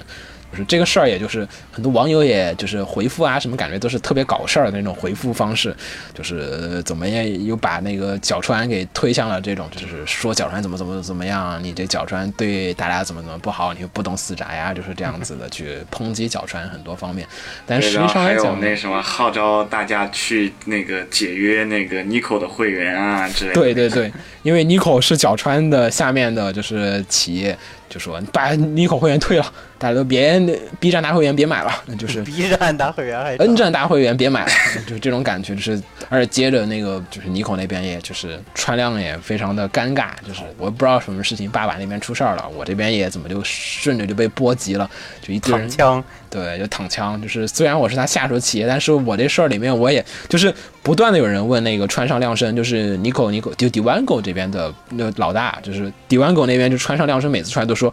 我也不知道什么一个情况啊，我也不知道更多的具体细节，角川也没跟我说我就。是个播片儿的，他们的事儿跟我没关系。对，就是说我也不知道啊，我也很喜欢这个动物园，我也知道动物园对尼可的影响非常的大呀，我也很希望就是洛特建筑继续做呀，但是我确实什么都不知道，我也没有办法去改变这个情况，然后就说的非常的惨，然后川上呢在这里面就是感觉左右都不是人，什么都 什么都没做，但是就突然出了一堆事儿，然后一堆人可能说不定真的有不少人退了这个 Nico 的金会员也说不定，就特别迷。然后同样躺枪的不还有那个动物朋友人设的机器观音，就他在那个就出监督被换这个消息之后，然后我貌似是貌似他在更之前发了一条，但他推特不太不常更新，他貌似就之前发一条啊，我很期待动物朋友第二季啊，然后就出了这个事之后，他又没发新的。然后就一堆网友就去点 相关的那种人的推特，然后点进去之后一看呀，你看他还在那就特别期待第二季，肯定就 好惨啊！就是你去在那怂恿角川换人的，走走走走。太狠了！我操，这民意太强了，这个感觉就是被挟持了。对，然然后就他当时也是就一脸懵逼，就就自己根本什么事情都没干，就因为你没干，所以说我们要干你。反正怎么说呢，这个事情。先，因为它只有个开始，事情还没有结束，而且其实按照惯例来讲，这些事儿都很难以结束。结束的方法，比如说像刚才我说的偶像大师九九一八那个事儿，偶像大师最后面呢，就是伤心了一堆老粉，很多老粉弃坑而去，呃，就是搞得非常难受。然后老粉弃坑嘛，没有办法，呃，然后后面呢，可能有新粉还会加进来，但是老粉的话就可能一去不复返了。动物朋友这个事情呢，我觉得未来。也许还会有新粉，但是有一群老粉，可能即便第二季出了，会有人看，肯定会有人看的。按角川那个出钱的方法、出力的方法，肯定会有人看的。但是这群老粉肯定就要走一群人，而且动物朋友可能以后也还能上到这么高的这种话题度和舞台吗？作品算不算毁了？那天 C R 说这个作品其实就算是毁掉了，就是因为这么一个，我倒觉得可能不会。不会因为说这个危机事件就导致说是之后动物朋友就不太受欢迎了。有没有可能再让骆驼监督回来导呢？我觉得对于角川这种脸面的人来讲是不会做这种事情的。对，也是面子上放不下去，日本人也要面子啊，那何况对吧？不能你网友说要什么就要什么。今天网上有一个翻译特别的官方，特别的 official，就就通过维稳的这个角度说了一下，就是。一切问题都是为了发展，然后为了发展，发展能解决所有的问题，然后所以要把这个骆驼监督给换掉，然后角川的稳定可能还是大局为为先，而且说实话，你抵制角川还是不太现实的，角川手上作品太多了，角川不在乎。对，你要说说实话，我要是自觉的，就是去抵制个什么 Sunrise，感觉可能都好得多。Sunrise 可能我机器人不看了嘛，大不了不看了嘛。但是你角川手好像也挺难的。你轻小说不看太难了，你这个全金啊什么这些都是啊，就是都是卡多卡瓦的，我觉得非常难。你像这个日本最大的出版集团之一了，所以可能也就只是日本人再一次体会到了就是个体力量的这种悲哀吧，资本的强大。唉，不知道我我也不知道网友该怎么操作，网友抵制抵制新出的动物朋友，还是？怎么样？你抵制还是会有人？没法抵制吧，无非就是舆论上看这个舆这个这波舆论能坚持到什么程度，能多大？这事儿角川没违法，这就是你没有办法。无非就是大家不满意这事儿，但角川到底会怎样？这他把角川自己说了算啊！而且讲道理，我那天跟一个朋友解释这个事情，解释了半天，他说我不能理解啊。他说你要换监督就换了嘛，就是除了你们老 fans 情怀上不能理解，我觉得这是为了一个提高质量的事情上没有什么不行的。其实角川棋没下好，就是说你把骆驼监督作为一个什么顾问啊，或者什么样的都保留下来，或者说作为原作啊这样子下去继续合作下去没有问题。只是说你完全的换掉，或者说骆驼监督发那条信息，我感觉可能就有一些有各种就是没谈好，就是小情绪，而且他说的也特别的粗暴，对他说的也很粗暴，就是说哎，第二季我不能做了，是角川要换了，没说啥，对，就就这就这么点，然后就。没说具体的更细节的事情，然后角川还没来得及说。如果是角川说的话，可能大家反而很容易接受。其实骆驼这边说的话，就是有一种很强烈，就是我很委屈，我被换了。角川都没说，我告诉你们，我要被换了。然后大家就 我好同情你，就那种。但是实际情况是怎么样的，我们都很难去想。因为角川如果发，他就会发一个比较完整的文函，就说可能为了第二季制作质量，或者说我们为了提高，同时我们加一个人辅助作为主监督，然后骆驼呢作为这个超监督、总监督。你看吧，夏普的经常干，对吧？就是什么新房照之作为什么超监督、总监督，然后其实做片是另外一个人，没问题啊，对吧？然后你像吉冈啊什么的那个 m a b l a b 那边的动画，吉冈每次作为什么总指挥，我都一直很纳闷儿，什么叫动画总指挥？他不是总监督，是总指挥。我说哇靠，这还有这种岗位，那大家觉得也可以啊，也没问题。只是说这个事儿，骆驼先说了，然后角川发力在后，然后再加上又解释不清楚，或者说没想解释清楚。你们爱抵制抵制吧，你动物朋友的 fans 也没多少，就是大家可能都是凑个热闹。等你这波冷静下来了，其实 该看还得看。对你们脚穿东西，你该买还是得买，就是死猪不怕开水烫。所以这事儿其实感觉丢来丢去，好像八百万和骆驼这边比较损失大。之后想再起来，感觉动物园这个其实已经挺偶然的了。你再来做一个第二个跟动物园一样火的片子，恐怕就不是这么容易了。而且如果说这次跟角川真的闹僵了，那以后在业内肯定会受到一些影响吧？对你八百万，毕竟公司要小很多。包对你跟角川这么大体量的公司闹僵的话，肯定会比较麻烦包。括像那边就是八百万那边声优线不都就很多在页面上都把那个代表作都把动物园给取掉了。你像你像动物园这边最大一点的问题是八百万的制作公司，这个片子绝对不是因为它是什么精美的制作质量和什么什么东西起来的，对对对它就是顺着话题热度就起来了。虽然有很多可能感人的这种所谓的感人的地方存在，但是你要复刻一个，我觉得我个人认为是不太可能的，就这个东西不是因为你们做的好，对对不是因为你们声优配的好，不是能力，所以。你一旦失去了这一次机会之后，下一次你还能再产生一次这个机会吗？角川如果真的不少八百万，他什么都不干就可以把八百万给弄死。嗯，真是这样子的。就这帮人，骆驼监督，我我是觉得作为一家动画公司来讲哦，很难说我再请骆驼监督去做一个片儿。可能有些什么小的那种，像什么不活部的那些，不活部是哪家公司做的呀？我忘了。反正不活部那些小的那种三 D 的泡面番的公司，可能会把骆驼监督给请过去。除此以外就，就很难说以后会会有没有更好的机会了。对，所以你最后一想，角川还是赢，翻来覆去都是赢，就是大资本的碾压，只能说是一次很对很悲剧的一个抗争事件。，有钱对也很悲剧的在抗争，啊，复活剧就是八百万 那就很尴尬了，那没办法了，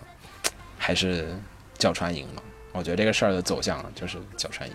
只是毁了一个动物园。反正角川手上也不缺一个动物园，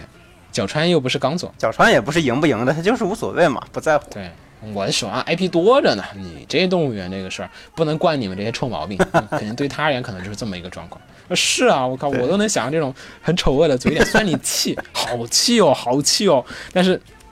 我就喜欢看你这种豪气，你又拿我无可奈何的这种表情，这就是脚穿，为所欲为，对，为所欲为，有钱就是那么为所欲为。我操，回头我赶快做个表情。完了完了完了完了！你看这个不活剧的动画监督也是 Tatsuki，操，整不起了。可能八百万以后还能出一些小片儿，然后搞一搞。要大动静就有点难了。至少你角川系列的金主是不太可能给你钱的了。嗯，行，然后我说下一个，下一个我就快速跟大家说话，虽然有点复杂，是这个蓝丝，不知道大家知道吗？一款非常经典的 Galgame。鸟的安利时间到了，对，我的安利时间到了。鸟终于抓住机会安利这个了。对，大家经常抱怨说我们的片头里面都说什么 Galgame 啊，什么片尾也说 Galgame 啊，怎么怎么没有说？不行，我肯定这期跟大家说一下了。呃，这个呢是蓝斯，是一款从这个一九八九年的时候发售的一款非常老的老牌 Galgame 游戏。跟我同岁了呀。啊，我还没出生呢，啊，这游戏挺早的，也是非常的划时代性的一部 RPG 作品。这难道不是 STG 吗？呃，它其实是 RPG，呃我我更多认为它是一个 RPG 的 AVG 游戏。对，鬼畜王那个是 STG，就其他都是 RPG 游戏，就是你升级打怪，然后还有早期还有一些升级系统啊。呃，怎么说呢？这个蓝斯系列呢，这款一九八九年诞生的非常元老级的这个 AVG 游戏，文字冒险游戏，不叫 A 文字冒险，不 应该叫什么？应该叫 RPG 吧？其实我我看一下准确定义哈，不好意思。我操，为什么写的动作格斗？没毛病，大哥了，我操格斗在哪儿了？没毛病，没毛病。哦，对，是你给写射击游戏啊你。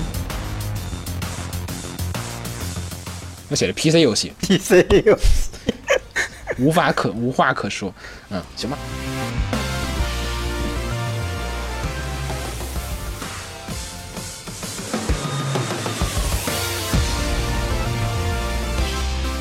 啊，然后下一个的话就是跟大家说的是一款 Galgame 的游戏，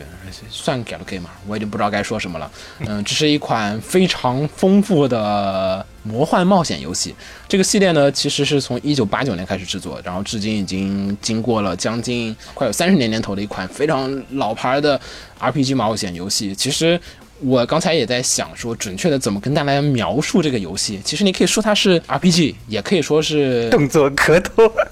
也可以说是 SLG，也可以说是动作游戏，也可以说是射击游戏，都没问题，因为它确实都出过。而且这个游戏呢，在开始的 对真的开始的几座，它是标准的 RPG 游戏，然后我记得到三甚至三的重置版变成了一个卡牌对战游戏，然后到了四五的时候又回到 RPG，然后到什么后面战国蓝斯七又是一个策略冒险游戏，然后到了八九的时候又回成了 RPG 游戏，再加上一些外传，就是整体变得非常的复杂，就是什么类型它都有。而且呢，这款游戏呢也是日本非常有名的游戏公司 Alice Soft 的一个代表作品，呃，至今已经是我看了一下是二十八年，算了一下，呃，这个作品呢在前段时间呢发布了一条 PV，就是正式的告诉大家，这个系列的最终作《蓝丝石》将于二零一八年的冬天发售。怎么说呢？这个系列经过了这么多年的时间，终于也要布上一个比较圆满的一个句号，也是，呃，让大家还是比较的感动。呃，这次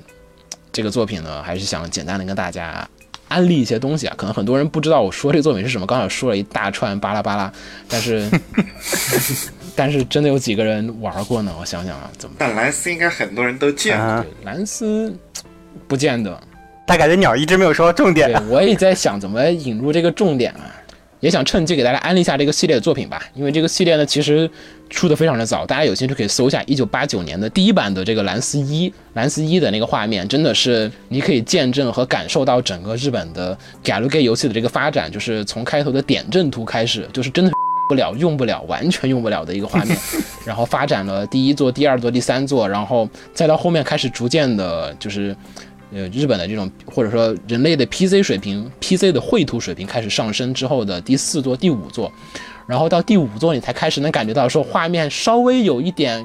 感觉了，就是那个一二三真的是实用了是吗？对对对，非常的难，大家有兴趣可以去看一下那个，就是八九年的时候的那些老版的原作版啊，然后真的是非常的难，哇，就是不知道当年大家是怎么忍着就是打完它的，但是确实游戏性好像也还不错。然后呢，凭借着这个游戏性呢，这个游戏呢也是不断的发展、发展、发展、发展，然后一直不知不觉中就做到了第十座，不叫不知不觉吧，每年都在期待说你什么时候出第十部这样的一个作品。然后故事形式的话，其实可能还真的非常的简单粗暴，讲的就是叫蓝斯的男主角这样的一个很鬼畜的一个角色，怎么样一路妹子，每一步一堆妹子，然后真的就是字面意义上的，就是它的剧情就是非常的黄暴，呃，打怪升级，然后天靠地，然后一路到后面，甚至甚至到游戏后期选项，你的范围非常的广，你可以。就是它升级系统里面有那个，就是它升级是老版本的升级，是说你要通过一个神给你升级，就是等级神，你可以理解为你可以当一个等级神，完之后你等级就不能上升了，就是就就可以，就是你天靠地随便你爱怎么玩怎么玩，就这游戏再到后期怎么怎么样。但是虽然说男性角色是一个这样子一个，就是感觉就是人人形自走炮这样子的一个角色，但是嗯、但是他又有一些很多自己的原则，就是看起来很爷们儿的一些设定，就是他有一些什么原则，就是萝莉不行。就是他不是个萝莉控，就至少 蓝斯论上完全不是个萝莉控，他对萝莉完全没有任何兴趣，他有自己的信念和自己的原则在里面。我的原则是怎么怎么样，我绝对不会去打破它。你会觉得，就是说，虽然看着说他有一面非常的打破大家常规和常理的一面，但他另外一面又是一个让大家很觉得很能克制守守己这样的一个角色，所以大家就开始觉得，就说，虽然你这个人好像非常的放荡吧，非常的放荡，但是这个角色本身又有他自己一套自己的逻辑在里面。你只要接受了男主的这种逻辑世界观，你会觉得这人就非常的有具有人格魅力。而这个作品呢，也就不断的通过蓝斯围绕着他身边各种各样的妹子，在嗯到后面开始和魔界战争，到系列第十座呢，就是可能是跟这个魔族的大决战这样子一个故事的一个展开。怎么说？系列作品非常的简单粗暴，就剧情简介就是这个样子，没有什么可以很说的。但是游戏好玩，可能更多的还是真是看你不断的掏各种妹子吧，真是怎么办？无法解我释。在在 我在脑补 这这这一段鸟要消音多少一？一下转转回到原点。我无法解释这个，我想了想，这个作品对我最大的魅力就是在于，男主可以各种各种妹子，然后满足你就是心中各种，然后什么样的玩法你都可以玩一遍。啊，除了你萝莉控可能 哀社的游戏有什么区别？挨射的游戏除了鬼畜以外，角色没有就是所谓的原则。是游戏真的是没什么剧情的。这个作品的呃男主跟不同角色之间的那种情愫和感情描写还是相对而言比较完整，再加上它游戏性还是不错的。就是它作为就是一个十八禁游戏，它除了成人上的玩法，就是说成人上的那种满足点非常的满足以外，另外一方面，它那个就是说呃它的游戏性、RPG 性也好，战略游戏的那些要素也好，它都做的还是非常的不错，而且故事和情节为大家所津津乐道。稍微推荐一下大家安利的玩法顺序，可能就是从一二三开始玩。为什么从一二三开始玩？是因为一二三其实这几年已经有重置版了，画面高清重置。你可以有兴趣，我可以在那个官方微博上给大家发一下蓝斯一的时候的画面，你就可以知道那个游戏质画面有多么的惨。我好像有看过那个对比，我我有发过，应该是，然后你可以感受一下这个人类的 CG 作画水平有多么大的一个提升，真的是从在墙上画画的一个年代，直接过渡到了油画年代那种强大的那种时代进步感，然后游戏还不错吧？我觉得大家有兴趣的话，不妨可以去玩一下。要是对没这个没什么太大兴趣的人，不妨可以去看一下这个。我在这推荐李凡是不太好啊，我现在就比较期待听到你最后这个剪出来的这段到底是怎么个消音对法。对对对对，哔哔哔哔哔。对我也没办法了。这个，因为我想跟大家推荐的话，作品，如果你没有兴趣玩游戏的话，那可以去看一下他的李帆。呃，首先他有两部作品啊，一部是比较早的，呃，可能是九十年代或者说是八十年代的时候的那一个两集的 OVA。其实没有什么啪啪啪的要素，就是只有很多他那个就是裸体那种，而且是很搞笑风格的裸体画面，就是你想象龙珠的画面，然后角色是裸体的，你并没有任何的兴趣，就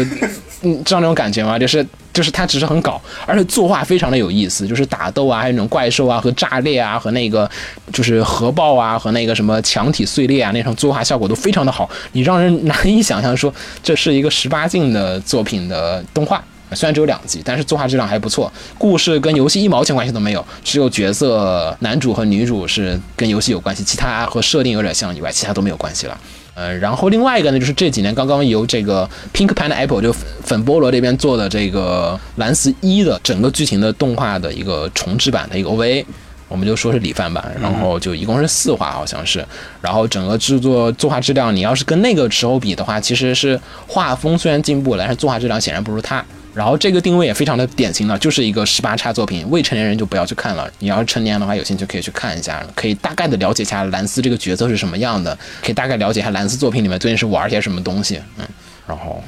好像这个案例比较失败啊，但是大家有兴趣还是相信我去玩一下吧，真的非常的好玩。嗯，没了。我我我这个失败的案例，我感觉也安利不动了。再安利一下这个有这个节目，只能逼到底了。不，我真的很想听最后消音的效果。对对对对行吧对，我没有说什么像和这种，就是你现在说，我说了，肯定后面会被掉的，没有关系的。大家也不知道我逼掉是，什么。加油减吧。反正蓝斯这款作品呢，虽然一共系列十座，但是它一二三都已经有那个重制版了，然后四五的画面其实勉强可以接受。重制版是重置到什么程度的画面效果？完全重新画啊所有的画面重新画，就是比较现代的现代画风。哦，那好像感觉可以试一试。，Alice Soft 前段时间做的，可能你印象比较深刻游戏是《大帝国》。你说那个科幻的那个吗？对对对，《大帝国》的那个的。那个的 Galgame 的那个立绘风格，哦就是整体来讲非常的现代，而且很萌系了，已经跟当年那种粗暴的点阵风格完全不在一个时代上哦。大帝国我蛮想试试的，但是一直没有汉化。我觉得国内有一部作品挺像这个的，叫《风月大陆》，不知道大家看过没哦，有？我知道，知道，没看过，但是知道。就是一本 YY 小说，有点十八叉的，然后半路腰斩了，就是有一点算色情成人网络小说那种感觉的这样的一部作品。早年好像挺多这种。对，风月大陆的角色，我觉得就挺像蓝色的故事剧情和发展。嗯，说实话，那个年代写书，大家谁没借鉴点东西呢？对吧？嗯，行，然后咱说下一个，嗯，终于快到结尾了。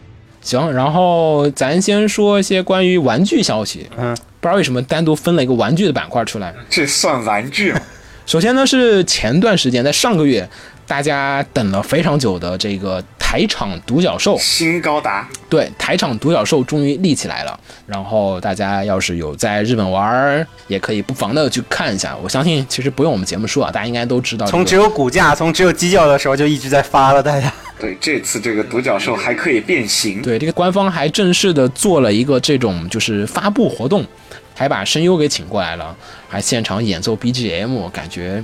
好中二啊！就声声优在下面念台词，然后一喊 unicorn，然后就是现场的乐队突然开始演奏 BGM，现场广播剧然后那个机体上面开始特效亮灯。，对，この光は然后那个脚张开，它变形效果所以其实最终的变形效果是单线程的还是多线程的？好像是多线，你多线程是什么个概念？就之前官方有一个它可以同时变，啊，那就可以。这这之前官方测试那个单线程的变形太尬了，但是还是有点迷，我感觉这它还是比较慢是吗？ 不是很帅，感觉你不可能像动画里那样一下弹开，然后闪一下。主要是那个变形是说，不是说你外形变了就好了，它动作也要变啊。嗯，就是变形一般是伴随着动作的。就还是有些东西它回避不了，比如说，嗯，真正的独角兽它变形的时候，它身高是变高了的，腿什么都拉长了的。对对对但这这个版它因为骨架是死的，它根本没没法。这个就直接就打开那个盖子，对，所以其实对，它就装一堆霓虹灯。最终效果怎么样，还是有机会过去看一下吧。我之前以为它还能在那个 C 九二的时候弄好的，结果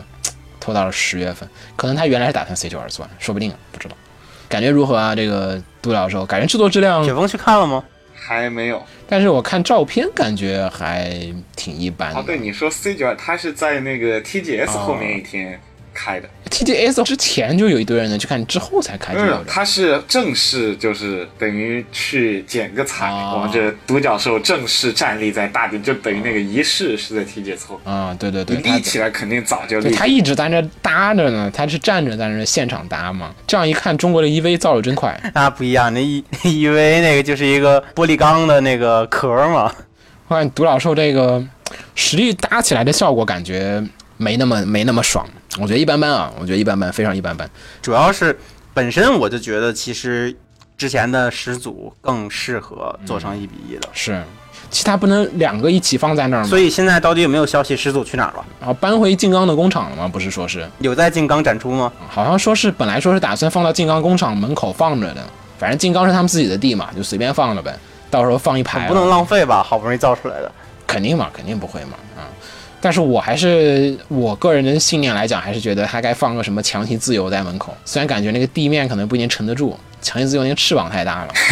那翅膀结构太大了，风一大，台风天一来，真不好说吹不吹得翻。但是现在是现在是蛋蛋蛋蛋十十周年吧？对，Double 的十周年其实，为什么不做一个？就其实做做个蛋蛋也可以啊。这才搞好新的，但是但是讲道理，确实是网上那个大家发那个成龙的那个 GIF，我觉得深有感触。今天是 Double 十周年，为什么你们还在出独角兽？为什么不出 Double？一点都没有啊、呃但是其实呃还是出了的。前几天啊，前几天可能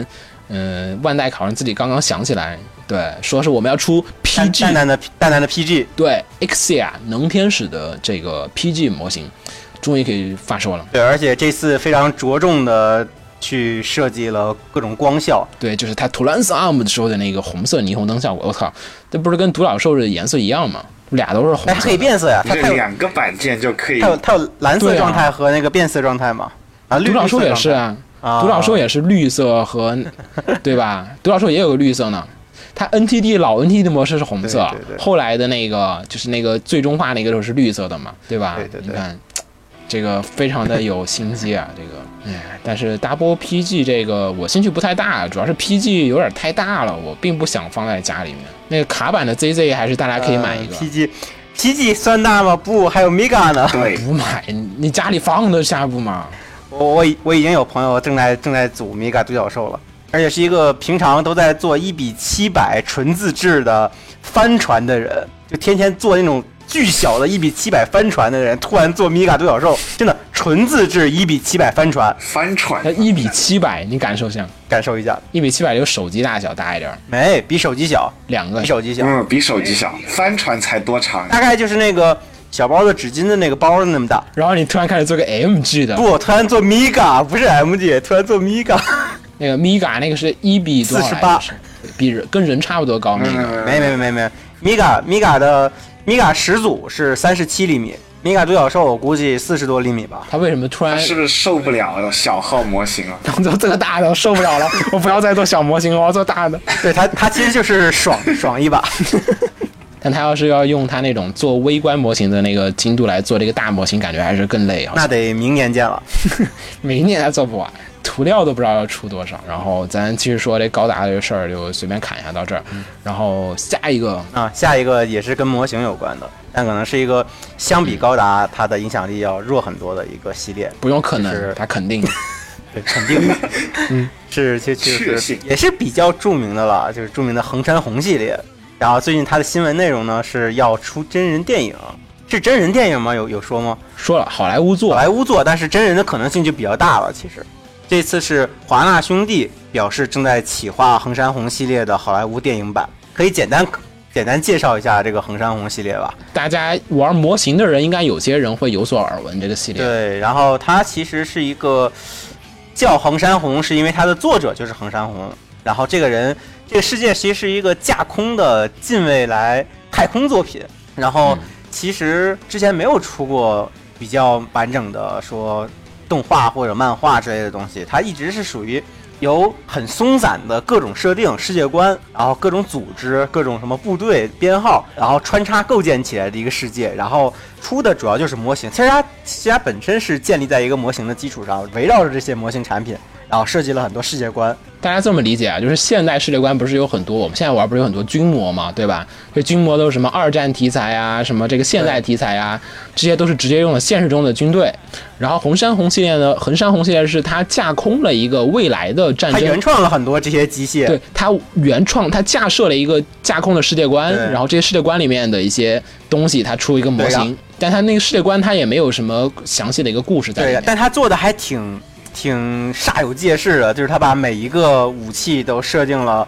它具体是哪一个势力、什么部队，就搞得好像我们做二战考证一样。对对对它每一个兵器身上的涂装对应的部队番号、对应的战斗类别，其实他做了非常多非常多的这种设定的一些东西。其实就你就其实是一个蛮有意思的一个东西。之前有在跟别人聊过类似的，就是之前在那个模型展上有国内的一些个人也在做有点像的事情，就当时就有聊到，其实横山红是个很好的例子，但横山红一直没有做呃影视类的作品，然后现在就现在做了，对，终于是被人拿去，其实我觉得是个是个蛮好的。它本身的作品已经很丰富了，呃很适合你随便从中挑出几个元素来，我们都可以在这个元素里，就因为它已经写好了各种设定了嘛，然后我们都可以围绕这个设定去编出一个故事来。嗯。所以现在就蛮期待，呃，华纳兄弟会写一个怎样的故事？是是是宇宙战呢，还是说陆战之类的呢？那你说到有机社去编个故事，那个前段时间的兽屋广告片，哦，怎么了？他在说那个 FAG，那个就强行编个故事，就很很尴尬呀！你看，那个就很强行，但横山红对这个就没问题，他完全可以按照它的设定编出一个是编出一个战争的故事来。那个 Flame Arms Girls，它那个其实那个设定其实不算特别的那个，怎么说？它设定就非常的粗糙了，不太顺畅。就感觉怪怪的。你买一个模型，它又不能真的动。对我简单说一下这个横山红这个系列这个故事的一个设定啊，它这个系列其实是简写为是 M A K，嗯，名字其实不太会说啊，感觉是德语吧，就是有一点那个什。么 Masters Correga ZB 什么 V 三千，然后它这个故事呢，其实是起源于他在八二年的时候啊，在 Hobby Japan 就是日本的一本这个模型杂志上面连载的一个发生在二十九世纪的一个这种科幻故事。我先提醒一下大家，我们现在是在二十一世纪，我们还大概差将近八百年，然后才能到这个世界。它讲述是在二十九世纪的时候，人类呢发明了一种就是超光速飞行的方法。就是人类每次的，其实大跃进，其实像是什么大航海时代啊，什么这种，都是来自于说是交通工具的一种剧烈的一种改变。然后呢，二十九世纪人类发明了这个超光速的这种就是航行，就是意味着就是一种新的大航海时代。人类呢开始向着这个银河系呢拓展嘛，就是开始就是发展出了很多的行星国家。人类就是不再是只在地球上面生存，但是人类的这个地球呢，就是由于这个第四次世界大战，三战都已经打过了，又打又打了一次，就是第四战之后，我觉得有点少。就是 二十九世纪的话，人类，八百年才打了两次，但是二十一世纪咱也才打了两次，也对，没二十年咱才打了两次。他八百年后的时候，地球早因为第四世世界大战成为一颗死星了。这个死星不一定是八百年后，第四战不一定是八百年后的嘛，可能是嘛二十三、二十四世纪就爆发四战了。然后这个死星经过了四五百年之后，才终于开始重新殖民嘛。对，可能二十二世纪就打完了，然后就打了，已经打了四。完蛋了，人类才跑出去殖民宇宙，然后殖民，等几百年后地球恢复的差不多了，又重新回来殖民，这种感觉。对他，反正就是讲了四战之后，就是地球变成了一颗死星，然后呢，就是很多人出国出去了，然后就逃离地球，然后隔了一段时间之后呢，就是有些人开始重新回到地球，因为想着毕竟是母星嘛，虽然就是成为了一颗废墟啊母，但是还是能活，然后大家就回来，然后但是这种。就是有一点就是残破啊，或者这种混乱的一个状况，就是地球的这种治安呢也是非常的混乱。然后人类呢，就是将这个地球的这个维护工作就交给了一个这种一个军事国家里面进行来负责，相当于说是派遣了很多的维和部队在这方维持啊。但是就是这个居民呢和这个国家之间，就是军事国家嘛，就是管理里面有很多冲突，然后就导致更多更多各种各样的这种矛盾在这方发生。然后就是有很多的这种佣兵军团啊，还有什么地球联邦政府啊，都开始往这个地方开始不断的挤。应该是佣兵进来添乱，然后地球的那个地方的抵抗组织就成立了一个呃地球联邦政府，然后在那个军事国家的管制下发表独立宣言，建国了。对然后后面就是这个本来过来管理地球的这个军事国家和这个独立建国的这个地球联邦之间的战争。对，然后在这个里面呢，因为其实已经想到了嘛，二十九世纪了，然后就是说各种各样的科技点数，也就是与众不同。点的很歪，首先是这个佣兵军团这边呢，对，造了一些这个装甲战斗服，这个大家你只要搜横山红的这个模型系列，你就很容易的能看得到。最代表性的就是那个战斗服系列。，对，你可以看到，就是横山红理念下面设计的一些这种就是装甲战斗服，它其实跟外骨骼不一样，它比外骨骼要大一点儿。就有有一点臃臃肿版的那个大型盔甲那个动力装甲的感觉。对，大型盔甲的那种感觉，可能我觉得更接近的说法是那个《苹果核战记》里面的那个尺寸。没没没，我觉得相比苹果战记，它更接近那个辐射系列的动力装甲。它比动力装甲要更大一点儿，我感觉。对，就是臃肿版的动力装甲，它也是胳膊伸在胳膊里，腿伸在腿里。苹果湖的那个胳膊、胳膊和腿已经独立出来了，相对。但那个横山红系列，它战装甲战斗服有一个那个大肚子，那个其实就腿不在那个就在身体里面对对对对对吧？它横山红最最经典的那个 MK 系列，它其实是胳膊胳膊伸在胳膊里，腿伸在腿里的，还蛮像、它可能也没有，很严格的一个这种设定，反正大家可以有兴趣看。因为它做了很多系列，包括它还甚至还有什么那个像小飞船一样的东西嘛，所以对它不同比例的都有。对，反正他架设就是这样子的一个这种就是佣兵和就是就是这个就是残暴所谓的有点残暴的一种军事独裁政府这样子的一个这种抗争的过程当中，各种各样的莫名其妙的万国军队过来跟这个就是官方的这个帝国军队打仗的这样子一个混乱的一个局面。然后呢，因为它是科幻设定，然后它在这个设定下面开始写不同的，哎，这是从哪个国家过来的一些这种军事力量，这是从哪个国家过来一些这种装甲的设定，然后就是再让它的模型做的确实很有意思，就是你看一个这个模型，大概就能想象出哦，这个国家大概他们的那种科技发展方向是在发展什么什么样的，有些是动力装甲很强的，有些是什么炮很强的，或者说那个防御理念又是什么样的，你会感觉到不同的装备确实是不同的国家产生的。就像我们现在看坦克，可能就是呃苏联坦克是这样子的，可能美国坦克是那样子的，可能德国坦克是那个样子的，就是。它那个就是通过武器的设定，让你感受到了一个很庞大的，或者说是很完善的那种世界观的设定。对嗯然后横山宏他其实他这一系列比较常出现在大家眼间眼中的，其实还是那些模型嘛。然后就是呃，其实大家能买到很多套件，它最多其实是树脂 GK 件，然后嗯有像有有一些。有一些板件呢比较少，大家如果做过会发现，反正我做的时候会发现一个很大的特点，就是它会配很多的，呃，水贴之类的东西。然后嗯你你在看他那些资料的时候，会特别有一种军模的感觉。架空的军模就是对它那个，它特别像你买一个坦克军模，然后会配不同水贴，然后每个水贴会给你告诉这是哪一个哪一个部队的番号，然后这然后有这个部队特有的一些涂鸦什么的这种感觉。然后这一次呢，好莱坞就是通过横山宏这个大系列，就是这个系列其实说白了，那个之前有人跟我说，就是我之前问我们之前聊天的时候就说，嗯，怎么样的设定是最好的？就有人说了一句话，就是说是这个网上已经不是网上吧，就是已经算是流传比较久，就是说一个故事，如果你的设定写的足够的详细的时候，你就不需要给他们写故事了，这个故事会顺着这个设定自动而的发展出去。就是你有一堆这样子的事件和这样的一些矛盾和这样的一个局面在这个地方，故事自然而然就诞生了。啊，很山红系列这个设定呢，其实相当来讲，就是说它的信息量相当的足够的丰富。设定了非常丰富的这个世界观下的各个势力之间的关系。对你看着这个设定，你脑海里就会自然而然的出现一个故事，就是很多的事儿。哎，什么样的人？这是一个佣兵。哎，这个佣兵产生什么样的战斗，出现什么样的事情？他用了什么样的装备？很快的脑海里就出现这样子的故事。而好莱坞呢，也就发现了这一点，把这个横山红系列的这个版权买下来，然后开始准备以这个设定世界观下面去展示一个未来世界的地球上面的这样爆爆发了一个这种未来战争这样子的故事。可能故事方面，我觉得我们不太好说会发生什么样的一个故事的这种不太知道，但是我觉得比较期待的还是说是用就是说美国的这种就是顶尖的这种 CG 技术去给大家展示一个这种未来的机甲战斗故事，会不会真的很帅？因为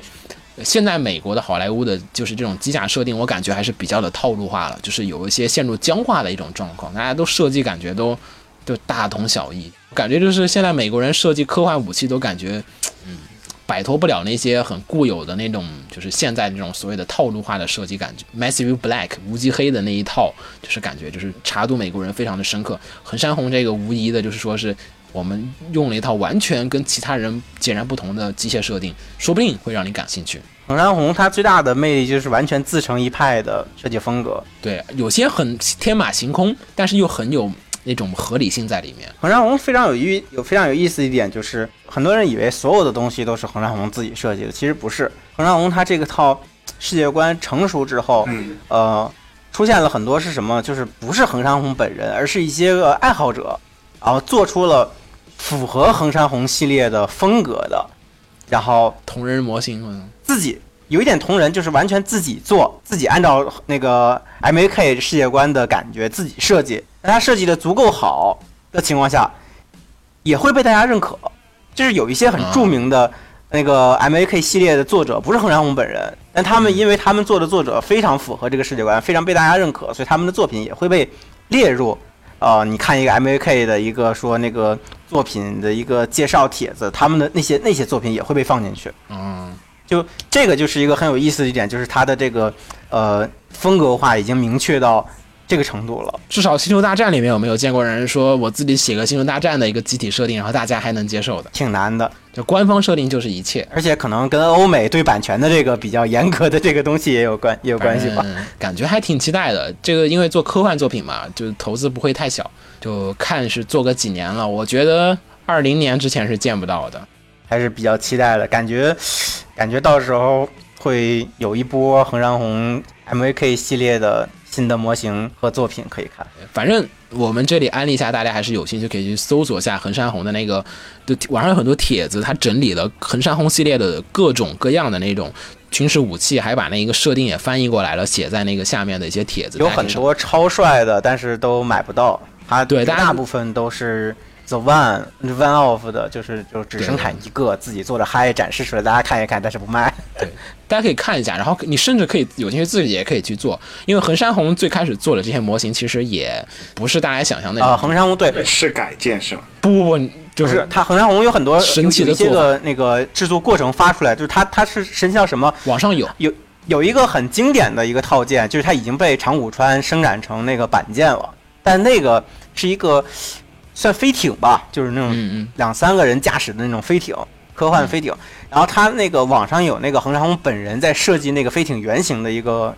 过程图。他那个飞艇的主体结构是什么？主体结构是养乐多的瓶子，他他拿了两个吧啊，两个养两个养乐多的瓶子，配上什么乒乓球啊，什么乱七八糟的高达零件啊，各种零零碎碎的东西，然后呼补土，然后那个什么什么什么各种材料往上堆，最后慢慢慢慢做出一个特别特别酷炫的飞飞艇。对，你看他那网上有很多横山红的那个设计制作的那个过程的一些小的资料，大家可以去看一下，你就可以发现他那个制作过程其实也很天马行空，就是在网上面再去装各种东西，其实很鼓励大家自己对，去。因为因为对，因为横山红他本身的创作基础就是一种很自由、很开放的那个天马行空的去创作，所以其实横山红的一个特点就是很多人会拿横山红的套件自己去天马行空的去组合、去改造、去去加很感觉多东西。对，感觉有空咱可以做一期专题了。横山红其实其实可以的，横山红系列的那个各种东西啊，还有设定啊，其实相当的丰富。我们有时候也了解的不是很清楚，这个那得找大佬了，得找大佬得。找横山红圈大佬了。因为这个圈儿其实不妨先搜一搜，看一下有没有兴趣。反正我们安利到这儿，要是你听完节目有兴趣，可以去买一个。然后最后面节目差不多也录到这儿，差不多时间也感觉够长了。怎么说呢？说一下结束语吧。反正这也可能是今年不好说啊，我也不知道什么时候我们会复刊去做下期这个常规节目。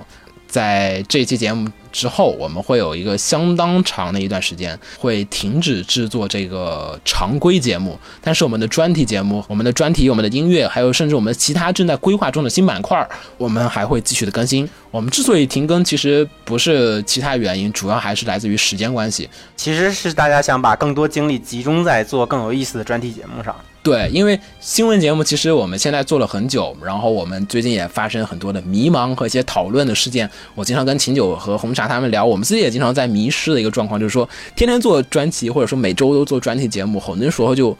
忽略了专题。其实今年的专题数量非常的少，大家一看我们这个今年专题数量，就是很多，就是我们把很多的精力、时间都花在了这个。就是常规节目上面更新，就是觉得哎每周只要更一期节目就好了。但是因为我们每周更一期节目，其实已经花费了我们基本大部分的业余时间和各种精力了。到了后面就变成有种就像每周交作业一样，哎，今天把新闻列出来，然后大家聊聊这个新闻就好了。然后深入的想聊会儿这个新闻里面的一些比较深入的梗，比如像这一期这个横山红这个，嗯，可能今天要是我们还是按照我们以前状况，可能这个说我们要录个横山红的这个专题节目，可能就说说而已了。就是之后下期又是常规节目，录其他的常规去了。因为我们还有时间去整理和收集资料，我们平常也有很多的这种就是本职工作也要去做，嗯，然后就一群人那个日程要排得上。对，然后就变成了就是每周在为了更新而更新，已经影响到我们节目的在开始做的时候的一些这种就是说是初衷了，就是我们开始变成为了每周哎给大家交作业一样的录一期常规节目，然后所以我们决定先停一下，因为我们节目的初衷其实呃是希望让大家能了解到，就是说很多关于 A C G 文化一些魅力的点所在。虽然说常规节目也可以，但是我觉得常规节目的科普意义和一些深度深入的。就是程度不太够，就是都比较浮于表面，只能跟大家像聊八卦一样的讨论一下，说一下，哎，这个里面这个新闻有些什么东西出现是什么什么样子。但是更深入的讨论，我们也需要一些时间去准备，所以我们决定停下常规节目，然后把这些常规节目的时间呢，去转化为我们去准备专题和去做其他的一些节目的一些这个时间，去掉我们现在这种周更的一个压力。然后，也许啊，在我们之后，我们会找到一个更好的方法，我们招更多的人，或者怎么样，我们会能把这个常规节目再次恢复过来。但是在此之前，我们决定还是先把更多的精力去做我们更多想去做的这种专题节目吧。然后怎么说，时间方面的问题的话，也可能很多的是来自于就说是，嗯，我们现在确实就是说，像我跟瓜瓜总是又辞职了，是吗？是的，但是辞职不意味着我可以天天浪啊，就就是变成变成了给自己打工了。对，然后我们我们所有人都是有全职工作的，然后也没啥钱，就是所以很多时候就陷入一个状况，就是我们首先要去花时间去赚钱，因为赚没有钱的话就活不下去。然后为了做节目的话，我们又要需要花时间去做企划，那么去花时间去做企划，我们就赚的钱就会变少。然后呢，为了做出更多的、更好的节目，我们就不得不去花更多的时间，甚至还要再去花一些金钱去收集啊，或者说去取材啊，或者去做节目啊，请人吃饭啊，或者打车啊，怎么样，或者买设备啊，什么样的，就是会花更多的时间。然后，所以如果我们要想做出更好的节目的时候，我们就不得不花出更多的时间去，呃，赚钱，然后再拿钱来去做节目，然后再花时间去花钱去做节目，就节目的质量就越发的难以去提升了。所以归根结底还是穷，没时间。嗯，有钱了就这些问题都就能解决。所以我们现在可能就是打算把这些很有限的精力和资源用在做更有趣的专题类节目上。对我们既然现在没有办法跟大家发这么多的电，我们就决定把这个功率都集中输出到一些比较关键的这个供电设施上面去。哎，反正这个常规节目说不定哪天我们还会恢复更新，偶尔新剧来了也说不定会在一些其他节目里面跟大家聊会儿最近的一些这种新闻的一些事情。嗯，然后新板块我们也会在之后陆续不断的适当的时机推出。呃，如果不出意外的话，然后在可能这个月再过一段时间，子墨和秦九呢也会给大家带来一期他们现在正在准备的一个新板块，就是一个关于 A C G 作品的一个安利节目。虽然我们现在还在不断的砍掉重练，然后再录新节目，再砍再重练的这样的一个过程当中，但是，嗯、我们也相信这个新节目会给大家带来一些不同的体验。然后我们专题节目，大家有什么想听的，也欢迎在我们的催更群里面跟我们更多的就是交流一下。然后大家有什么意见或者什么兴趣，直接在催更群里面可以直接从管理员里面找到我们，直接圈我们，直接聊我们也没问题。或者在我们的这个官方微博上面、微信里面留言也可以。微信其实不太好看得到，但是微博我们绝对能看得到。大家有什么说的也欢迎，嗯。然后，那么最后就感谢大家一直以来对我们的这个支持。嗯，我们还真的玩梗吗？我该玩梗好尬。不是我，我没有找到一个很沉重的所以我们就是没有卖好这个关子，我们一开始应该表现的非常沉重，最后沉重的 BGM 结束之后，告诉大家，其实我们并没有彻底停工，我们只是换一个方式，要不要一人说一段？哎，好像有点复杂，要不就这样吧。没有没有没有那个演技。嗯，你你你就把这一段直接剪，没有那个演技，我感觉并不行。嗯，行吧。然后反正迷之不知不觉中就到了大结局，然后不知道为什么我们就腰斩了的这种感觉，其实，嗯，是一种错觉。电台相关人员外出取材，本期停更。对，就可能要停更时间比较长。富坚不也一年只更一期嘛，对吧？我们也一年只更一期。其实也可以，不就不就怕被打。行，那么感谢大家一直以来对我们的支持，然后还有嗯各种各样的反馈，然后我们就下期再见。下期再见，再见，拜拜。拜。